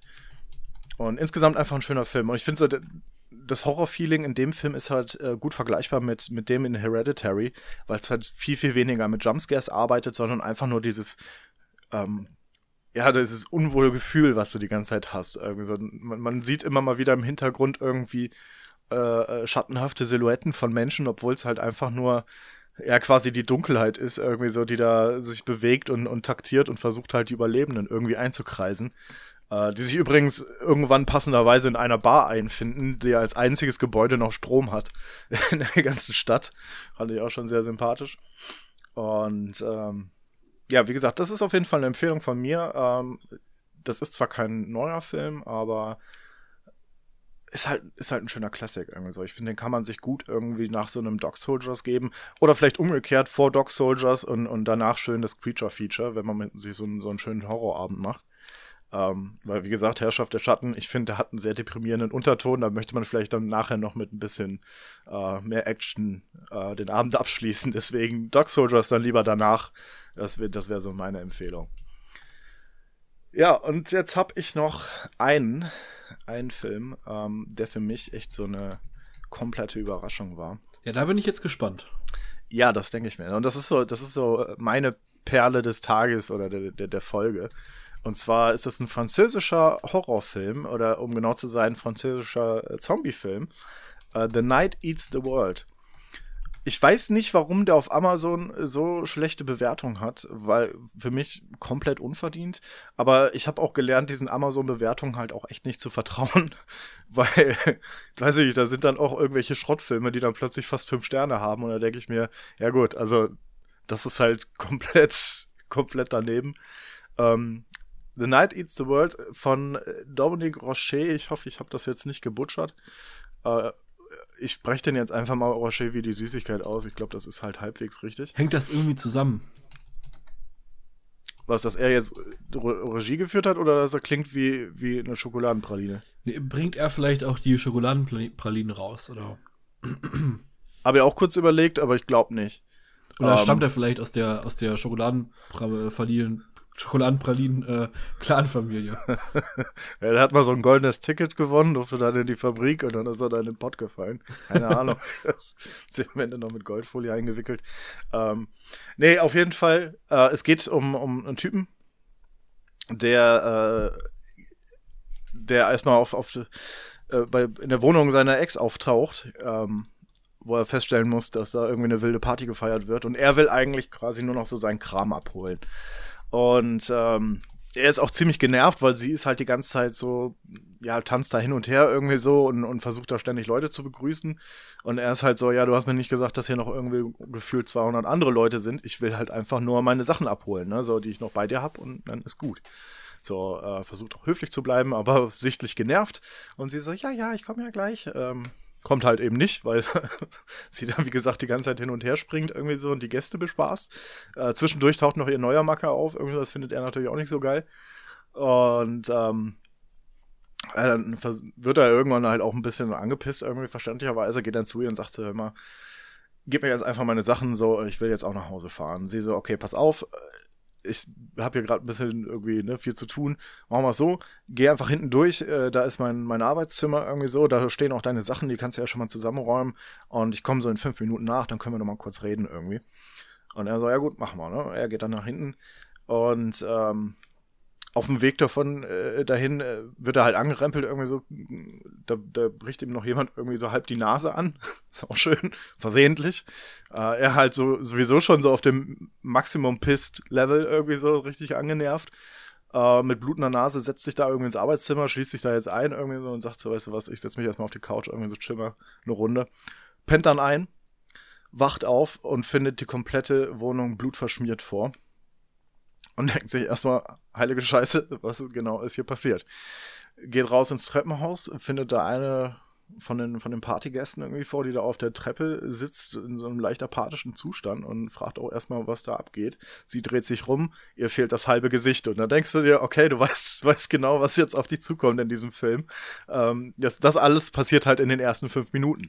Und natürlich fängt sie an, dann ihn zu jagen. Er verbarrikadiert sich erstmal in der Bude guckt aus dem Fenster das erste Mal, seit er aufgewacht ist und sieht halt, dass die Welt vor die Hunde gegangen ist, weil ähm, überall rennen halt Infizierte rum. Also überall sind halt Zombies und er ist jetzt erstmal gefangen in der Wohnung seiner Ex und äh, fängt dann an, sich so nach und nach irgendwie seinen Plan zurecht zu, zu, zu legen mit seinen Lebensmitteln zu haushalten und versucht dann auch irgendwann zum Beispiel die, die anderen Apartments in diesem äh, Apartmentgebäude halt zu erkunden und, und zu schauen, wo sind vielleicht Infizierte, irgendwie so, dann, dass er die dann einschließt und äh, versucht dann Waffen zusammen zu suchen und, und äh, ja, alles sehr cool gemacht. Und was ich ganz geil finde, ist, ich meine, er ist halt alleine und es ist sehr realistisch in Szene gesetzt, weil er jetzt keinen Monolog führt in dem Sinn. Das heißt, es wird erstmal auch wirklich fast gar nicht gesprochen. Weil, ne, zu wem auch? Also, es ist halt wirklich so, wie wenn du jetzt alleine irgendwo hängst und denkst, ja gut, okay, fuck, Apokalypse ist ausgebrochen, irgendwie so, dann redest du ja jetzt auch nicht irgendwie stundenlang mit dir selber, sondern fängst halt erstmal an zu planen, irgendwie so. Du legst ja erstmal alles hin, guckst halt irgendwie deine Items durch, was hast du jetzt alles irgendwie zur Verfügung, was könntest du noch brauchen, äh, was sind meine nächsten Schritte. Und es ist alles sehr nachvollziehbar gemacht. Also, auch wenn er nicht direkt zum, zum Zuschauer spricht, ist es halt dennoch nachvollziehbar, weil du denkst quasi in dem Moment, okay, erstmal, weiß ich nicht, nach Nahrungsmitteln gucken. Und in dem Moment, wo du das denkst, macht er das dann auch irgendwie. Und das ist wirklich eine schöne Immersion. Also man, man fühlt sich halt direkt so in den Bann gezogen, irgendwie so, weil man auch natürlich mit ihm mitfiebert. Ähm, natürlich macht er auch sehr menschliche Fehler. Also da hat man schon so diese Geh doch nicht da rein Momente. äh, die du so in allen Horrorfilmen hast, aber ich finde, es ist halt noch sehr menschlich gehalten irgendwie, ne? Weil nach einer Zeit oder so langer Zeit alleine fängst halt auch irgendwann an, Fehler zu machen. Gerade wenn du dann irgendwie nicht genug isst und weiß nicht was. Und das alles ist halt wirklich sehr realistisch gehalten. Und es gibt ein paar nette Twists, ähm, weil, weil das Ganze nicht nur ein reiner Horrorfilm ist, sondern auch äh, schon ein bisschen Richtung Richtung äh, Drama oder oder äh, Psychothriller halt abdriftet. Ähm, weil diese diese Isolation, die er da hatte, halt auch äh, so, so ein bisschen sich auf seine sein Mindset äh, auswirkt oder generell halt irgendwie, ne, dass, dass er so langsam anfängt irgendwie verrückt zu werden. Und man selbst als Zuschauer weiß auch irgendwann gar nicht mehr, was ist real und was nicht. Und äh, ich finde, das, das haben sie wirklich sehr, sehr schön umgesetzt irgendwie. Und ähm, ich, ich will eigentlich super viel von diesem Film erzählen, aber ich habe Angst, zu viel zu spoilern. So, das ist jetzt schon wieder ein bisschen mein Problem. Aber ich glaube, so diese Grundprämisse jetzt erstmal ausgelegt zu haben, wie gesagt, er ist halt allein in diesem Apartment von seiner Ex und verbarrikadiert sich da erstmal, ist eigentlich schon Info genug, um sich da so mal ein bisschen drauf einzustellen und einfach mal reinzuschauen. Und äh, es ist eine ganz klare Empfehlung. Also ich war durchgängig komplett positiv überrascht von dem Film. Ich hatte mir die Trailer schon vor, ich glaube, einem Jahr oder so mal angeguckt. Also der Film ist von 2018 und war da halt auch schon instant hyped. Ähm, allein ab der Szene, wo er quasi ein Konzert für die Untoten gibt. Einfach nur, weil ihm halt arschlangweilig ist und er findet halt irgendwie äh, äh so, so, ein äh, Schlagzeugset irgendwie in, in, in, einem, in einem Kinderzimmer und äh, macht dann quasi das Fenster auf und spielt dann erstmal ein Punkkonzert für, für die Untoten. Das war schon sehr sympathisch. Und hört dann irgendwie auch die ganze Zeit Hardcore und, und Hardcore-Punk. Und äh, ich glaube, er ist halt auch tatsächlich Musiker. Und wie gesagt, da, da hast du nicht so, so, so viel Exposition, sondern es erzählt sich eigentlich wie von selbst. Also durchs, durchs Worldbuilding irgendwie. Was gesagt, also das jetzt äh, zu jemandem sagen, der jetzt sagt, Ah, es ist aber äh, auch wieder nur ein Zombie-Film.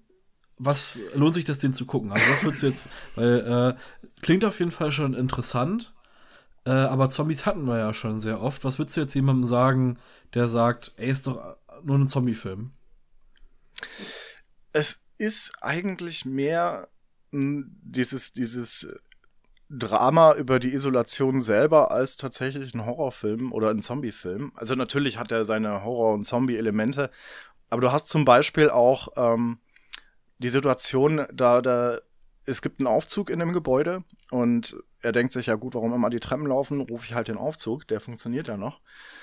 Aufzugtüren gehen auf und da liegt halt ein älterer Herr, der offensichtlich infiziert ist, irgendwie so. Er schließt dann panisch die Aufzugtüren, also die haben ja da irgendwie diese, diese Personenaufzüge mit diesen Gittern. Und äh, er bindet halt einfach nur das, das Gitter dann fest mit seinem Gürtel, so dass er, dass der Infizierte halt nicht raus kann.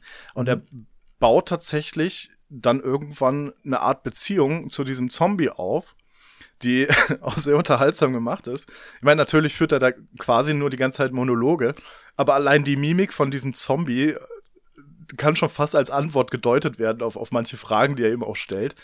Ich weiß nicht, es, es, es hat einfach so eine, so eine gewisse Dynamik irgendwie so, die ich bis jetzt noch nicht in Zombie-Filmen erlebt habe, die auch so ein bisschen den Charme davon von dem Film ausmachen. Und ähm, es, es kommen auch noch ein paar Twists tatsächlich mit diesem speziellen Zombie. Also der spielt dann auch noch eine größere Rolle in dem Film was, was ich so auch nur in, selten in, in Zombie-Filmen gesehen habe, dass da so auf Einzelschicksale und sowas auch tatsächlich mal eingegangen wird. Also der gibt den Infizierten tatsächlich auch ein Gesicht, eine Identität und ist nicht einfach nur, ja gut, da, da hast du halt irgendwie 100 Hirntote, die auf dich zurennen, ballern wir die mal irgendwie mit dem Maschinengewehr nieder, sondern es sind halt tatsächlich auch mal Menschen gewesen und äh, das ist halt auch so eine Grundidee, die der Film so ein bisschen äh, explort und, und halt auch so ein bisschen auslegt und das finde ich halt so schön an dem Film. Und du siehst halt auch so seine persönliche Reise, die er da durchmacht, irgendwie von, von diesem Average Guy, der jetzt plötzlich irgendwie zum Überlebenskünstler von, von, ja quasi über Nacht werden muss irgendwie. Und ähm, ich, ich könnte jetzt noch mehr dazu sagen, aber das Problem ist, ich glaube, ab einem gewissen Punkt spoiler ich wirklich zu hart. Ähm, und das würde dann auch irgendwann, also nicht nur, es gibt nicht nur einen großen Twist, sondern es gibt viele große Twists irgendwie. Äh, das würde die dann so ein bisschen verraten oder, oder offensichtlich machen. Und deswegen sage ich dazu jetzt nicht mehr, aber ich denke mal, das ist, das ist schon mal ein guter Ansatzpunkt. Ja, interessant. Werde ich auf jeden Fall mal reingucken. Habe ich auch gesehen, äh, ist auch auf Prime. Also du warst wirklich viel auf Prime unterwegs. Ja, tatsächlich. Also das war ja das, was wir auch in der letzten Folge besprochen hatten, irgendwie, dass Netflix äh, stark an Qualität nachgelassen hat. Also das, was, was da so rauskommt im Moment, ist halt wirklich ziemlicher Müll. Und auf Prime, also das hat mich wirklich komplett positiv überrascht. Ich bin klar, ne, du hast halt mal so Aussetzer wie die zweite Hälfte von The Blackout, wo du denkst, ja gut, storytechnisch nicht so toll, aber trotzdem eine tolle Serie. Also jetzt allein mal vom handwerklichen Aspekt aus gesehen. Äh, oder halt so Überraschungshits wie The Night Eats the World irgendwie, also der mich auch komplett abgeholt hat. Ich wollte tatsächlich eigentlich nur einen Standard-Zombie-Film sehen und äh, habe tatsächlich ein ziemlich bewegendes Zombie-Drama bekommen, das trotzdem doch so einen sehr schönen Horroraspekt hat, aber auch sehr, sehr viel Menschlichkeit und Herz zeigt irgendwie was. Das, ja, wie gesagt, The Night Eats the World, ganz klare Empfehlung, war für mich persönlich äh, mein Highlight in dieser Migräne-verseuchten Zeit, die ich jetzt leider hinter mir habe, oder zum Glück hinter mir habe. Und äh, ja, sehr, sehr schöner Film. Also wirklich toller Zombie-Film, aber noch schöneres Drama. Wirklich klasse Film. Ja, geil. Den gucke ich mir auf jeden Fall an. Ja, und das wäre es tatsächlich jetzt äh, von meiner Seite aus. Wir haben die Liste erfolgreich abgearbeitet. Haben wir hätte ich ja gar nicht mehr gedacht. das hat nur, weiß nicht, eine Minute und zwei, eine Stunde und 20 Minuten fast gedauert. Ja gut, aber, aber es ist noch nicht vorbei, weil ich habe ja noch zwei äh, Videospiele im Gepäck. Ja, da bin ich jetzt äh, echt gespannt, weil da, da, hast du mir ja gar nichts von erzählt. Du hast gar nicht gespielt jetzt die letzten äh, Tage, ne, seit der letzten Folge. Äh, doch, ich habe ähm, ja gut, ich habe halt altbekanntes gespielt und zwar, weil ich ein bisschen nach The Night in the World im, im Zombie-Rausch war, habe ich mir dann äh, die Game of the Year Edition oder beziehungsweise das Upgrade für World War Z gekauft, weil ich hatte die Standard-Edition schon und dann gab's die bei der Cyber Week äh, im Epic Store für 11 Euro oder sowas. Äh, also das Upgrade hat äh, so viel dann für mich gekostet. Da dachte ich, komm, die 11 Euro, ne? Ähm, weil da kam nämlich auch ein komplett neues Kapitel dazu und das war witzigerweise ein Frankreich-Kapitel, das in Marseille gespielt hat. Und dann dachte ich mir, komm, wenn du jetzt schon französischen Zombie-Film angucken kannst, dann kannst du jetzt auch genauso gut noch ein paar Zombies in Marseille schlachten. Hat sich für mich auf jeden Fall absolut gelohnt. Ähm, aber wie gesagt, World War Z ist halt eher so ein Titel, den kannst du mal gerne zwischendurch zocken, wenn, wenn der immer noch nach Zombies ist. Mhm. Alles klar. Ja, also ich habe ähm, einmal Katana Zero gespielt. Äh, ist ein Spiel von äh, Devolver. Und ähm, das geht sehr in eine Richtung wie Hotline Miami. Ich weiß nicht, hast du was von Katana Zero gesehen? Hast du eine Verbindung zu Hotline Miami oder so? Äh, Hotline Miami, ja. Äh, Katana Zero, boah, mir sagt der Titel was, aber ähm, hätte ich jetzt auch überhaupt nicht mit, mit Hotline in Verbindung gebracht, tatsächlich. Es ist, glaube ich, nicht vom selben Entwickler, aber es ist auch über die Volver rausgebracht. Und das Spielprinzip ist sehr ähnlich. Ähm, nur, dass es halt nicht wie bei äh, Hotline Miami aus der Vogelperspektive ist, sondern äh, von der Seite. Und eigentlich ist es dasselbe Spielprinzip wie Hotline Miami. Man rennt schnell irgendwo durch, äh, irgendwie muss ganz schnell irgendwelche Leute mit einem Katana umbringen und ähm, so vielleicht zum Gameplay. Und wenn man stirbt, startet man halt immer wieder am Anfang der Stage. Aber ich, ich kann mir jetzt gar nicht so sehr vorstellen, wie du das Gameplay von Hotline Miami, was sich ja sehr auf die Draufsicht konzentriert und auch verlassen hat, auf einen 2D-Sidescroller äh, übertragen kannst. Äh, es funktioniert Weil, tatsächlich sehr gut. Weil du hast ja eigentlich dann nicht die, die, die räumliche Tiefe, die du jetzt in einem Hotline Miami dann hast, weißt du? Ja, du hast die halt dann nach oben und nach unten teilweise. Also es ist mhm. ein bisschen ähm, Jump and Run lastiger natürlich. Äh, aber es funktioniert tatsächlich sehr gut und du hast halt noch so eine Fähigkeit, mit der du die Zeit so ein bisschen verlangsamen kannst. Dadurch kannst du halt auch äh, Projektile mit dem Katana zurückschlagen. Ähm, ich fand's von der Schwierigkeit nicht ganz so schwer wie Hotline Miami. Also gerade Hotline Miami 2 ist ja echt bockschwer. Ähm, das geht tatsächlich. Also man stirbt natürlich oft, äh, wie bei Hotline Miami auch, aber das ist ja Teil des Spielprinzips. Äh, daher ist es gar nicht so schlimm.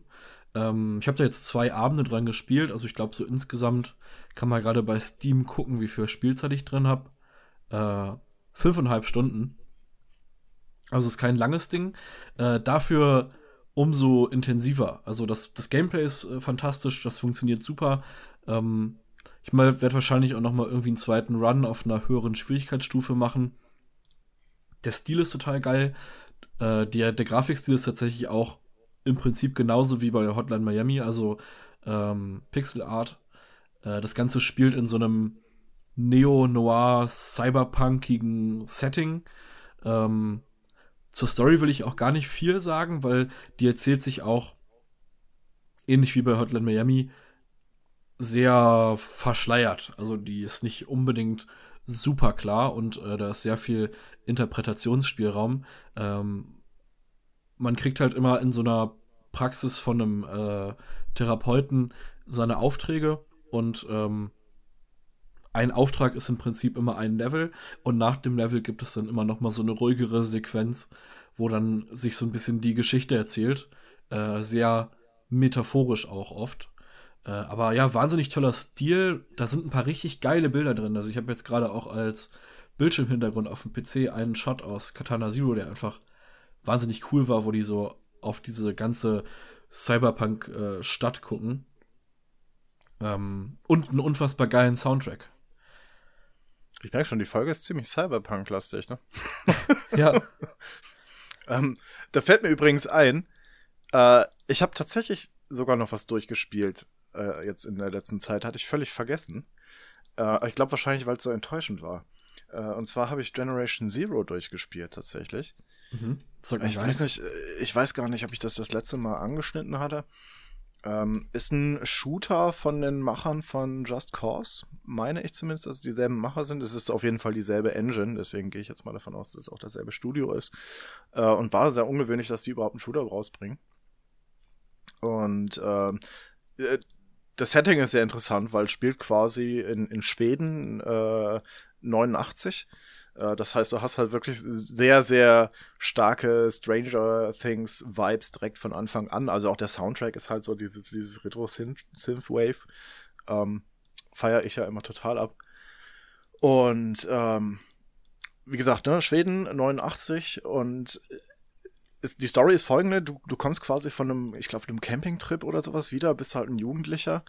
Ähm, und dein Boot äh, wird halt plötzlich von Raketen beschossen, also die die Küste von, von dieser schwedischen Halbinsel halt, ich glaube Östertörn oder so heißt die, keine Ahnung, äh, erreichst. Und kommst halt irgendwie als letzter Überlebender quasi irgendwie noch so mit, halbwegs mit, mit äh, Mühe und Not an, an Land und findest erstmal die ganze Insel äh, verlassen vor. Und überall sind Leichen, überall Blut und, und Kampfspuren, weiß nicht, brennende Panzer. Und ähm, ja, plötzlich stellt sich heraus, äh, die, die, die, ganz Schweden wurde von Robotern überrannt. du musst jetzt erstmal irgendwie A, halt einen Guerillakrieg gegen diese Roboter führen und B, rausfinden, woher kommen die überhaupt? Waren es die Russen oder irgendwer anders oder ne, waren es vielleicht Aliens? Keine Ahnung. Und du musst halt wirklich alles nach und nach so durch, durch Environmental Storytelling selber zusammenpuzzeln. Und es fängt unglaublich stark an. Also äh, die, die Welt zieht dich halt direkt in ihren Bann. Der, der Soundtrack ist unglaublich treibend. Ähm, und halt auch so das, das Gegnerdesign von diesen Robotern ist halt klasse gemacht, weil du selber so direkt deine eigenen Schlüsse ziehen kannst und auch je nachdem Theorie, Theorien verwerfen kannst. Ähm, du hast halt viel, viel Loot-Elemente mit drin, also es ist halt in erster Linie tatsächlich ein Loot-Shooter, also dass du halt irgendwie dann immer guckst, dass du neue und bessere Waffen kriegst und, und bessere Items etc. Ein bisschen äh, rudimentäres Crafting hast du halt auch mit dabei, also kannst dann auch selber deine Fallen basteln, also äh, halt wirklich einen Guerilla-Krieg führen. Ähm, das ist auch ein Koop-Game, also kannst es entweder alleine spielen oder mit vier Spielern. Ähm, und streifst halt durch die Welt auf der Suche nach diesen militärischen Kommandobunkern äh, und, und baust dann auch wieder Funkenmasten auf, um halt irgendwie wieder Signal an die Außenwelt schicken zu können und rauszufinden, was zum Geier eigentlich los ist. Und es fing so stark an, also es, es bleibt auch sehr stark bis zum Ende. Und als das Ende kam, also ich verrate jetzt nicht genau, wie das Ende ist, kann ich auch gar nicht, weil ehrlich gesagt habe ich überhaupt nicht verstanden, was am Ende abging. Es war halt einfach irgendwie vorbei. So, und, und für ein Spiel, das sich quasi wirklich konstant selber die Story und die Spannung nicht nur aufrechterhält, sondern wirklich aufbaut, den, den Spieler total pusht und hypt und man, man, man kommt de, de, dem Ziel und der, der Rätselslösung immer näher, dass das dann so verkackt am Ende, das hätte ich echt nicht kommen sehen. Und ich habe auch, ich weiß nicht, es gibt noch ein DLC, aber ich habe gehört, das, das macht es auch nicht besser, sondern nur noch schlimmer, wenn man den durchgespielt hat. Also es ist sehr, sehr frustrierend und sehr traurig irgendwie, das das Ende. Also generell cooles Spiel, aber von dem Ende darf man wirklich nicht zu viel erwarten. Das ist sehr, sehr, sehr enttäuschend. Ah, okay. Ich habe gerade mal bei Steam so ein bisschen durchgeguckt. Sah auch ganz cool aus. Habe ich auch hab ich noch gar nichts von gehört. War ist auch irgendwie sehr unterm Radar gewesen, oder? Ähm, ja, was heißt unterm Radar? Es war ziemlich groß gehypt tatsächlich, äh, als es seinerzeit rauskam. Aber ich glaube, das ist dann so schnell unter den Teppich gekehrt worden, als die Leute rausgefunden haben, dass es halt wirklich ein ziemlich hohles Ende ist. Vor allen Dingen, als es rauskam, war es halt unglaublich verbuggt. Ähm, das ist halt sehr, sehr schade gewesen. Ich meine, das hat immer noch so seine Ecken und Kanten, ähm, aber mittlerweile geht's eigentlich. Äh, es ist auch soweit sehr gut spielbar und sieht halt auch wirklich immer noch klasse aus, muss man auch dazu sagen. Aber wie gesagt, ne, also storytechnisch, dafür, dass sie sich so viel Mühe gegeben haben, so viele Details in der Welt platziert. Also, ich meine, die, die, die meisten Häuser sehen zwar alle gleich aus, aber man findet immer wieder kleine Details wie, wie äh, Kampfspuren und weiß nicht was, wo man sich so seine eigenen Schlüsse draus ziehen kann. Was ist zum Beispiel an diesem Ort jetzt passiert? Oder, keine Ahnung, da vorne ist eine Kirche, vielleicht gibt es da Überlebende, die es da gesammelt haben. Und zack, schon hast du einen Unterschlupf freigeschaltet, wo tatsächlich mal Überlebende waren vor ein paar Wochen. Und versuchst dann deren Spuren nachzuverfolgen, um die vielleicht zu finden. Und so weiter und so fort. Also, das, das hat so viel Potenzial und hat es leider äh, so krass gegen die Wand gefahren. Es ist wirklich sehr, sehr schade. Äh, aber wenn ihr das Spiel spielt, äh, Empfehlung von mir, spielt es auf jeden Fall ähm, in der schwedischen Originalvertonung, weil das trägt auf jeden Fall nochmal stark zur Immersion bei. Äh, ist auch wirklich sehr, sehr gut eingesprochen alles. Und man kann es natürlich mit deutschen Untertiteln dabei spielen, selbstverständlich. Äh, ich erwarte jetzt nicht von euch, dass ihr Schwedisch könnt. Ähm, ich habe übrigens letztens gelernt, dass, dass es nicht Köttbullar ausgesprochen wird, sondern Schöttbullar. Ja, das ist, habe ich auch immer erfahren. Das hat, das hat für mich eine komplette Welt zerstört, muss ich ganz ehrlich sagen. ich habe noch was erfahren die Tage, und zwar, dass das, äh, das dieses Meme mit dem, äh, mit dem Hund, äh, mit hier, much fun, such wow. Weißt du, welche ich meine? Ja, dieses Doggo Dog Meme Dings. Ja, und ich habe das immer Doggy genannt. und ähm, jetzt habe ich letztens irgendwie erfahren, dass es eigentlich Doge heißt. Ja, das, das habe ich auch mal irgendwo gehört und das fand ich halt auch maximal dämlich. Und da war ich dann so, ach, das wird jetzt mache ich das Meme irgendwie weniger. ja, das ist so, jetzt hat man da keine Lust mehr drauf, jetzt ist man beleidigt. Ich war mal so Doggy, ist doch das geile Doggy-Meme und dann so Doge. Das Doge-Meme. Ich habe okay. hab immer gedacht, man spricht halt einfach ganz normal Dog aus oder so, keine Ahnung. Ja, oder Dogge. Oder keine, irgendwie so. Do, Dogge. ja. Aber dass es Doge heißt? Ja, das naja. finde ich, nee, das ist, das ist dämlich. Was äh, äh, überhaupt nicht dämlich ist, ist äh, das letzte Thema, was ich mitgebracht habe. Und Wollte ich gerade fragen. Äh, Faster Than Light. Fuck, das sagt mir was, aber ich, ich habe gerade nichts äh, dazu im Kopf. Das ist ein richtig geiles Roguelike. Ich habe ja so einen Softspot für Roguelikes. Äh, mhm. und das könnte auch dir ganz gut gefallen, denn äh, man steuert ein Raumschiff der Föderation und äh, die Galaxis ist in Aufruhr, denn äh, die Rebellen äh, übernehmen die Macht. Und ähm, man hat die Mission mit dem Raumschiff zur äh, Föderationsbasis zu fliegen, weil man wichtige Informationen äh, über die Rebellenflotte hat und muss sich so durch verschiedene Systeme kämpfen und äh, auf dem Weg bestenfalls sein Raumschiff so weit upgraden, dass man am Ende das äh, Mutterschiff der Rebellenflotte zerstören kann. Äh, ist in einem sehr schönen Pixel-Art-Style, äh, sehr, ähm, sehr simpel, aber sehr schön. Ähm, ja, viel mehr. Es ist wirklich, äh, es ist wirklich sehr addictive. Also ich habe da, glaube ich, jetzt auch schon 30 Stunden gespielt oder so, weil man ist halt immer so, okay, eine Runde noch. Und äh, wenn dann das, das Raumschiff irgendwie äh, auf halbem Weg explodiert, ist man natürlich so, ach fuck, nächstes Mal schaffe ich's. Und dann spielt man noch eine Runde. Da habe ich echt schon jetzt ein paar Abende drin versenkt, wo ich einfach nicht aufhören konnte. Ähm, tolles Roguelike, bin eh großer Roguelike-Fan. Dazu noch dieses, man steuert sein eigenes Raumschiff. Man startet halt immer mit drei Crewmitgliedern. Dann hat man halt ähm, das Cockpit, man hat äh, den, äh, den Waffenraum, man hat den, den Engine, die Engine, äh, man hat den Raum für Türen und für Überwachung und halt eine Medbay. Und äh, die muss man dann immer wieder reparieren. Äh, dann geht in der Schlacht mal der Sauerstoff kaputt, dann muss man schnell den Sauerstoff reparieren, damit man nicht erstickt. Äh, man kann mit den Türen arbeiten, zum Beispiel wenn Feuer auf dem Schiff ausbricht, kann man einfach Türen aufmachen, um äh, den Sauerstoff aus dem Raum zu entziehen. Und äh, tolles Roguelike. Ganz, ganz kurz, äh, ich muss dir jetzt mal ganz ehrlich sagen, du hattest mich schon bei, bei, da muss man den Sauerstoff reparieren.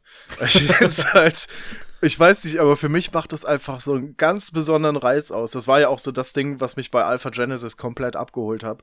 Ähm, dass du dieses Schiff halt auch nicht nur aufbaust, sondern dass du dich da drin frei bewegen kannst und auch musst und regelmäßig auch selber warten musst. Dass du quasi eigentlich so die Arbeit hast, das Ding auch wirklich instand zu halten und, und auch immer zu gucken, dass alles läuft. Irgendwie so, ne? bei, bei Alpha Genesis hast du ja zum Beispiel die Gefahr, dass da irgendwo so eine Infestation, also so, so, sich so ein Alien-Nest bildet irgendwo in den Lüftungsschächten, wo du dann wirklich mit Taschenlampe da runtersteigen musst und Flammenwerfer und dann gucken musst, dass da irgendwie die, die Alien-Nester ausbrennst.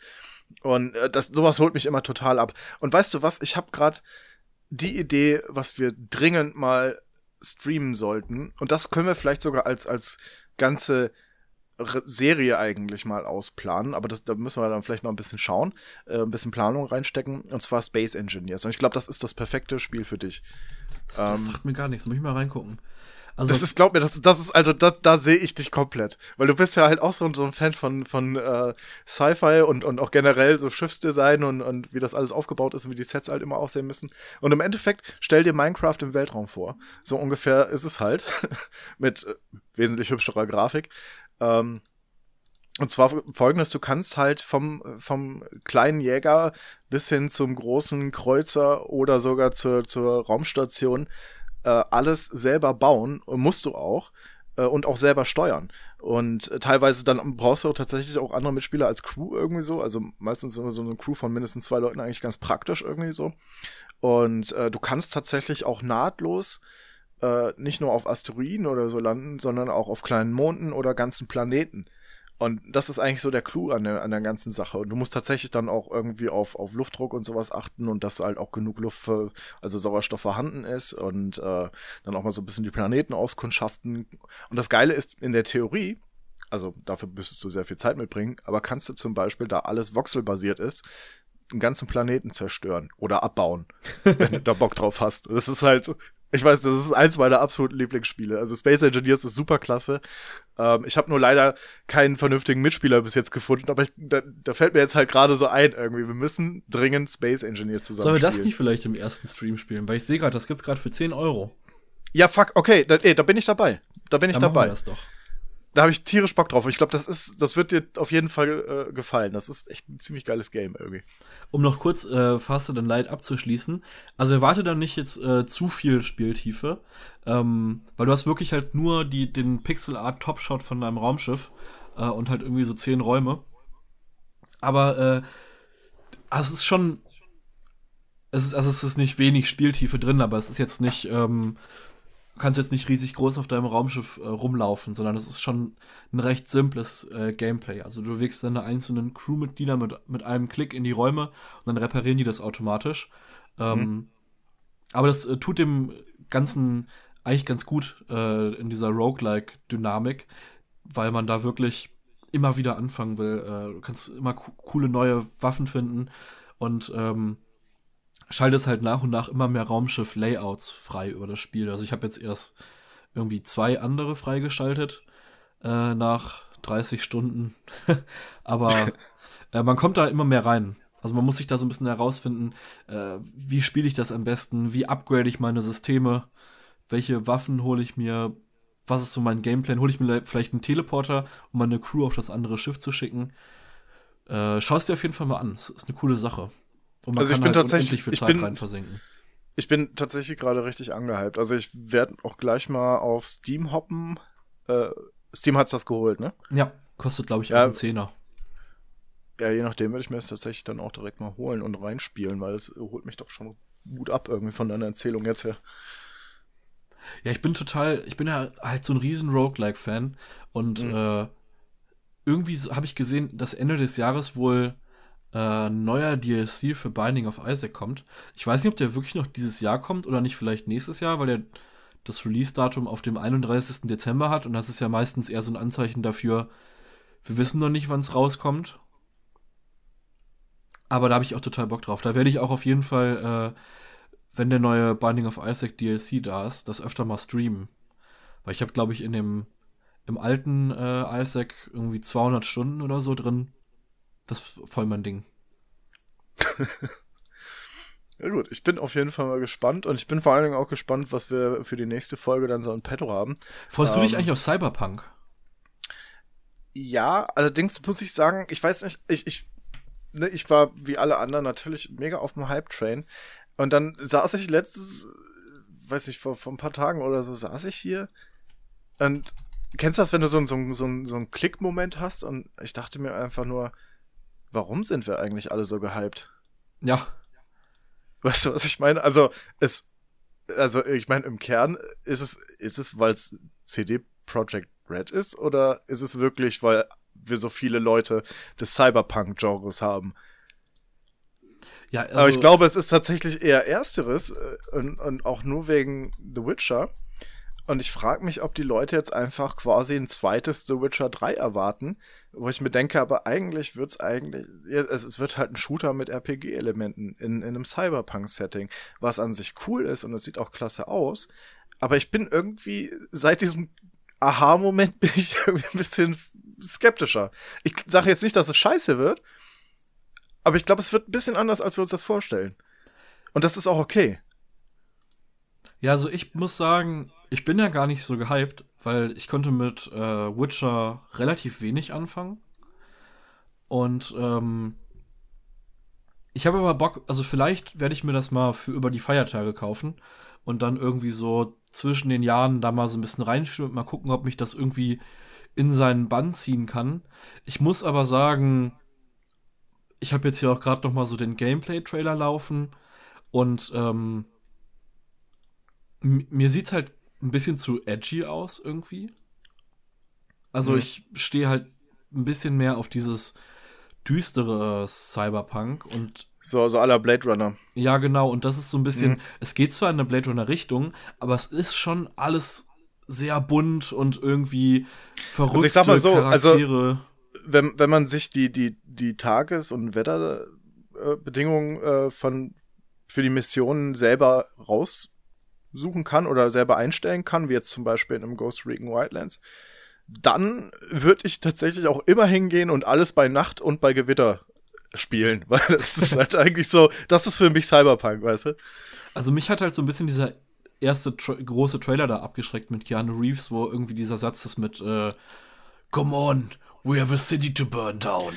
Ja, das, das, äh, dieser ganze Keanu Reeves-Hype, also ich mag den Mann, absolut super sympathischer Typ, aber ich, das ist, das ist so, so ein ganz komischer Hype, der sich da, so ein ganz komischer Kult, der sich darum gebildet hat.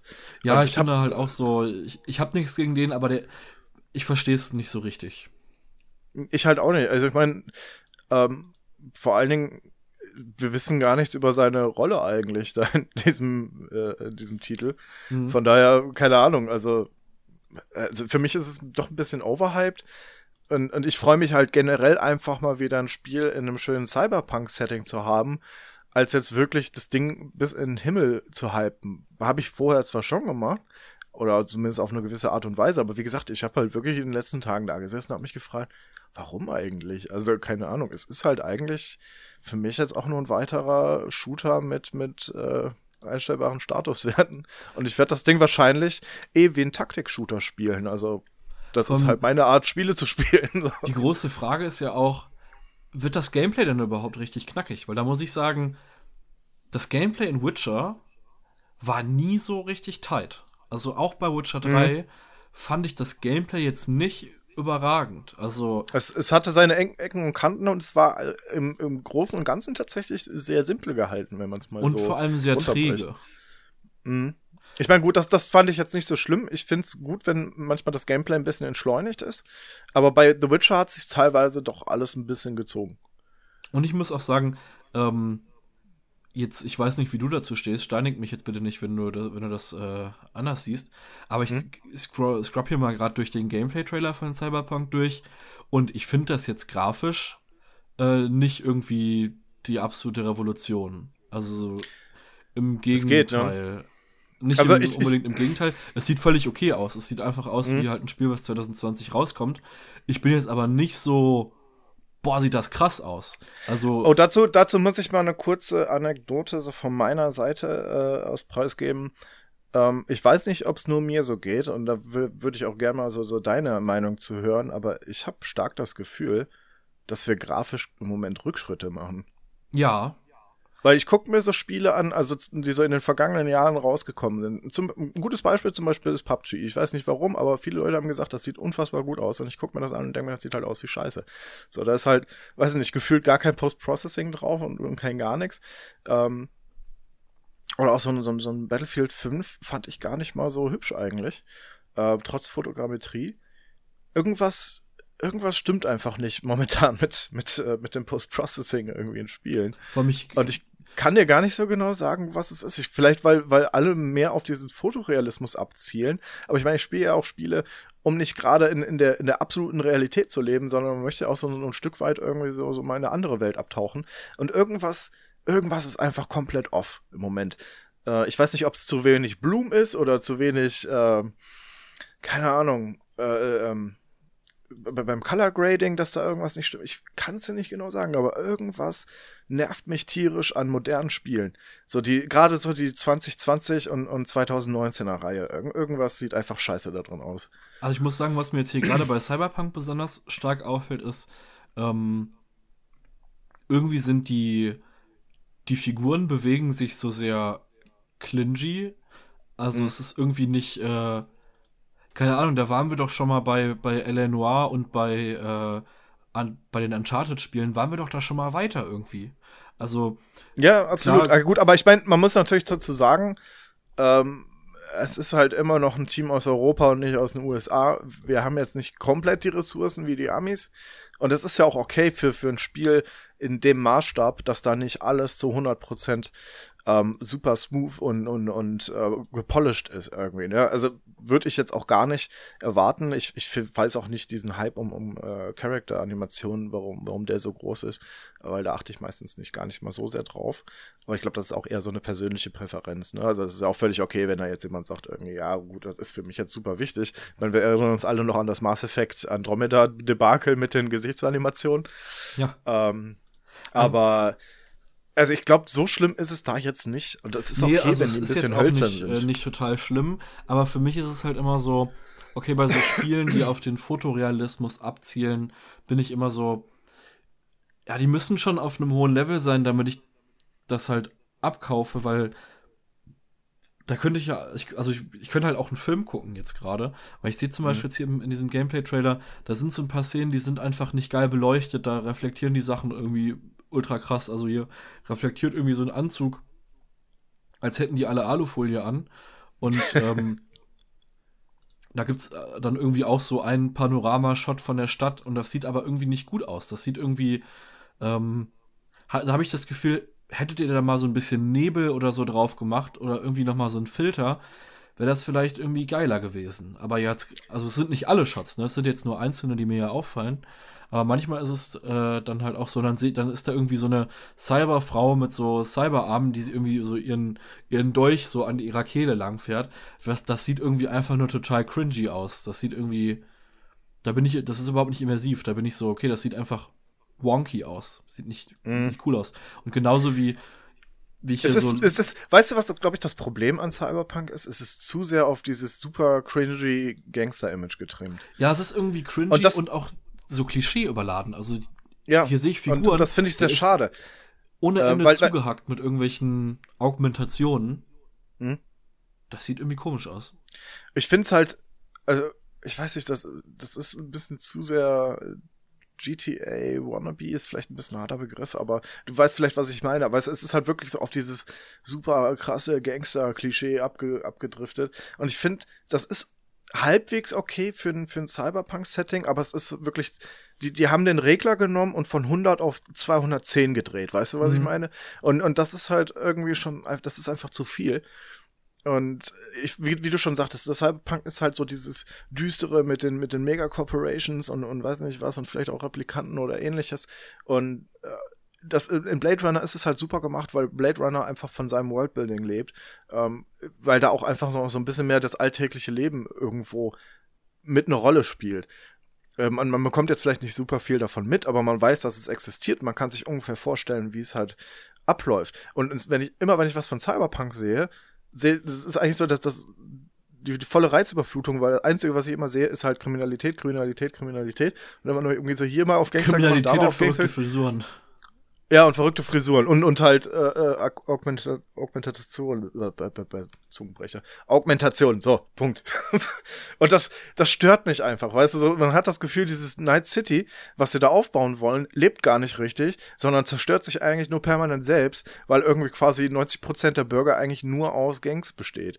So, ja, toll, wow. Ich habe auch das Gefühl, es nimmt sich halt selber irgendwie nicht genug ernst, weil die Figuren irgendwie alle so die sind halt alle so, so funny, edgy und so, ah, jetzt da tanzt dann mhm. noch mal der Typ, äh, der gerade Leute abgeschossen hat, tanzt dann da in der Disco rum und da spielt irgendwie eine Band und da schießt man Leute im, im Wrestling-Ring ab. Da bin ich so, ach, oder springt hier irgendwie einer noch nackt ins Wasser äh, und irgendwer kriegt einen Basketball ins Gesicht. Habe ich so, vielleicht müsstet ihr euch so ein bisschen mehr selber ernst nehmen. Weil das ja, ja auch, eben, also äh, die Story soll ja eigentlich auch ziemlich düster sein mit diesen ganzen Corporation da, Wars und so. Eben, eben. Und ich meine, ne, gerade CD Projekt Red, ich meine, ähm, wenn du dir Witcher anguckst, das war ja auch eine sehr düstere Story. Natürlich hatte das auch seinen, seinen Charme und seinen Witz dabei, aber alles in allem war das eine sehr deprimierende Welt, die vom Krieg gezeichnet war. Und da, das war eigentlich so meine Hoffnung für Cyberpunk, dass wir da wirklich auch so ein super düsteres Blade Runner Setting in dem Sinne kriegen.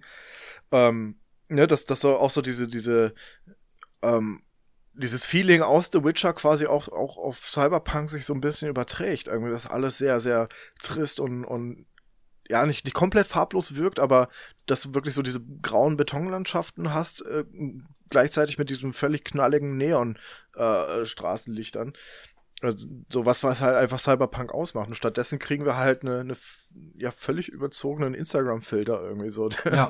das ist halt sehr, sehr heftig. Und ich habe immer noch ein bisschen Hoffnung für das Game. Also ich, ich hoffe, dass wir da jetzt einfach ähm, umsonst quasi hier abrenten über das Spiel. Äh, für, für all die Hardcore-Fans da draußen tut's mir auch wirklich leid, aber es ist halt einfach, ne, ähm, weiß nicht, so, so sehe ich das Ding halt äh, und, und du ja auch. Und naja, gut, muss halt jeder selber wissen, äh, aber ich hoffe, wir werden halt ähm, eines Besseren belehrt, wenn das Spiel rauskommt und dass es vielleicht doch wirklich ähm, noch sehr grounded geblieben ist. Also, ich werde es halt auf jeden geblieben. Fall mal anspielen, weil ja, auf das gefühlt irgendwie so ein Riesenereignis ist. Ich glaube, das muss man auf jeden Fall mal irgendwie angespielt haben, wenn man sich für das Thema Videospiele interessiert. Das und ich glaube, man sollte tatsächlich mit, äh, mit dem Spiel jetzt auch nicht zu lange warten, weil ich denke mal, das, das wird jetzt innerhalb von wenigen Tagen komplett wird YouTube und Instagram und alles mit Spoilern überflutet, weil die Leute meistens ihre Schnauze nicht halten können, irgendwie so und ständig irgendwo irgendwelche Videos posten müssen von der Scheiße, irgendwie so und meistens schon im Titel irgendwo einen Spoiler verstecken. Deswegen, äh, ja, ja wartet nicht zu lange wenn ihr das wirklich mal anzocken wollt oder ihr wartet auf unser Review, ich weiß gar nicht, machen wir eine Review dazu? Wahrscheinlich, oder? Also wenn ich äh, wahrscheinlich erst ein bisschen später, ne, also es kommt ja jetzt sogar, es kommt ja jetzt in drei Tagen raus. Ha. Ja, genau. Äh, wahrscheinlich nicht direkt, aber ich guck mal, also irgendwann werden wir äh, mal drüber sprechen. Ich weiß jetzt gar nicht, was der Vollpreis von dem Ding ist, ehrlich gesagt. Ach, ich glaube, bei Steam ist es halt auch 60 Euro auf jeden Fall. Ja, ja 60 Euro. Vertretbar. Ich guck mal, vielleicht, vielleicht hole ich es mir jetzt bei, bei Launch oder ich warte noch. Ich, ich, weiß nicht, wie gesagt, ich bin halt wirklich vorsichtig. Aber andererseits hätte ich mal gerne wieder so einen, schönen Cyberpunk-Sci-Fi-Shooter. Äh, ob der jetzt RPG-Elemente hat oder nicht, ist mir eigentlich scheißegal. Ich werde das Ding halt wie ein Taktik-Shooter spielen. Also da kenne ich halt kein Pardon. Ähm, ja, so RPG-Elemente das, das, das, sind mir auch meistens recht egal. Ich, ich finde es ein bisschen schade, dass du, ne, um nochmal kurz auf dieses Gangster-Ding zurückzukommen, dass du eigentlich auch nur diesen Karrierepfad oder diese Hintergrundstory wählen kannst. Äh, außer, außer du, du wählst, glaube ich, den, den uh, Corporate-Typ ist da irgendwo so. Aber du kannst halt nichts in, in Richtung, keine Ahnung, also mich würde zum Beispiel so ein, so ein Cyberpunk-SWAT-Team interessieren. Das fände ich zum Beispiel mal ultra spannend, wie, wie so aus der Sicht von so einem äh, Bullen da irgendwie zu zocken oder so. Keine Ahnung. Also statt immer nur halt irgendwie auf, auf diesen Gangmist dann einzugehen. Aber immerhin gibt's halt wenigstens diesen Corporate-Weg, dass man irgendwie für so eine Mega-Corporation arbeitet. Zumindest am Anfang, dass das irgendwie eine der Hintergrundstories ist. Mal gucken, wie es so wird. Ich weiß, ich bin skeptisch, aber auf der anderen Seite freue ich mich schon, mal wieder einen Blockbuster-Titel zu spielen. Ja, ich bin auch sehr zwiegespalten. Aber vielleicht äh, überrascht uns das ja auch komplett. Ich hoffe, Klopf auf Holz. Mal gucken. ja, dann würde ich sagen, dann sind wir so langsam am Ende, oder? Ja, ich habe nichts mehr. Also ich bin durch mit meiner endlos langen Liste. Wir haben Cyberpunk mal kurz, an, also kurz angesprochen. ich bin zufrieden und ich freue mich auch auf Space Engineers. Oh ja, da habe ich jetzt auch total Bock drauf. Yes, das wird gut. Alles klar, dann sehen wir uns nächstes Mal. Ja, dann bis zur nächsten Folge.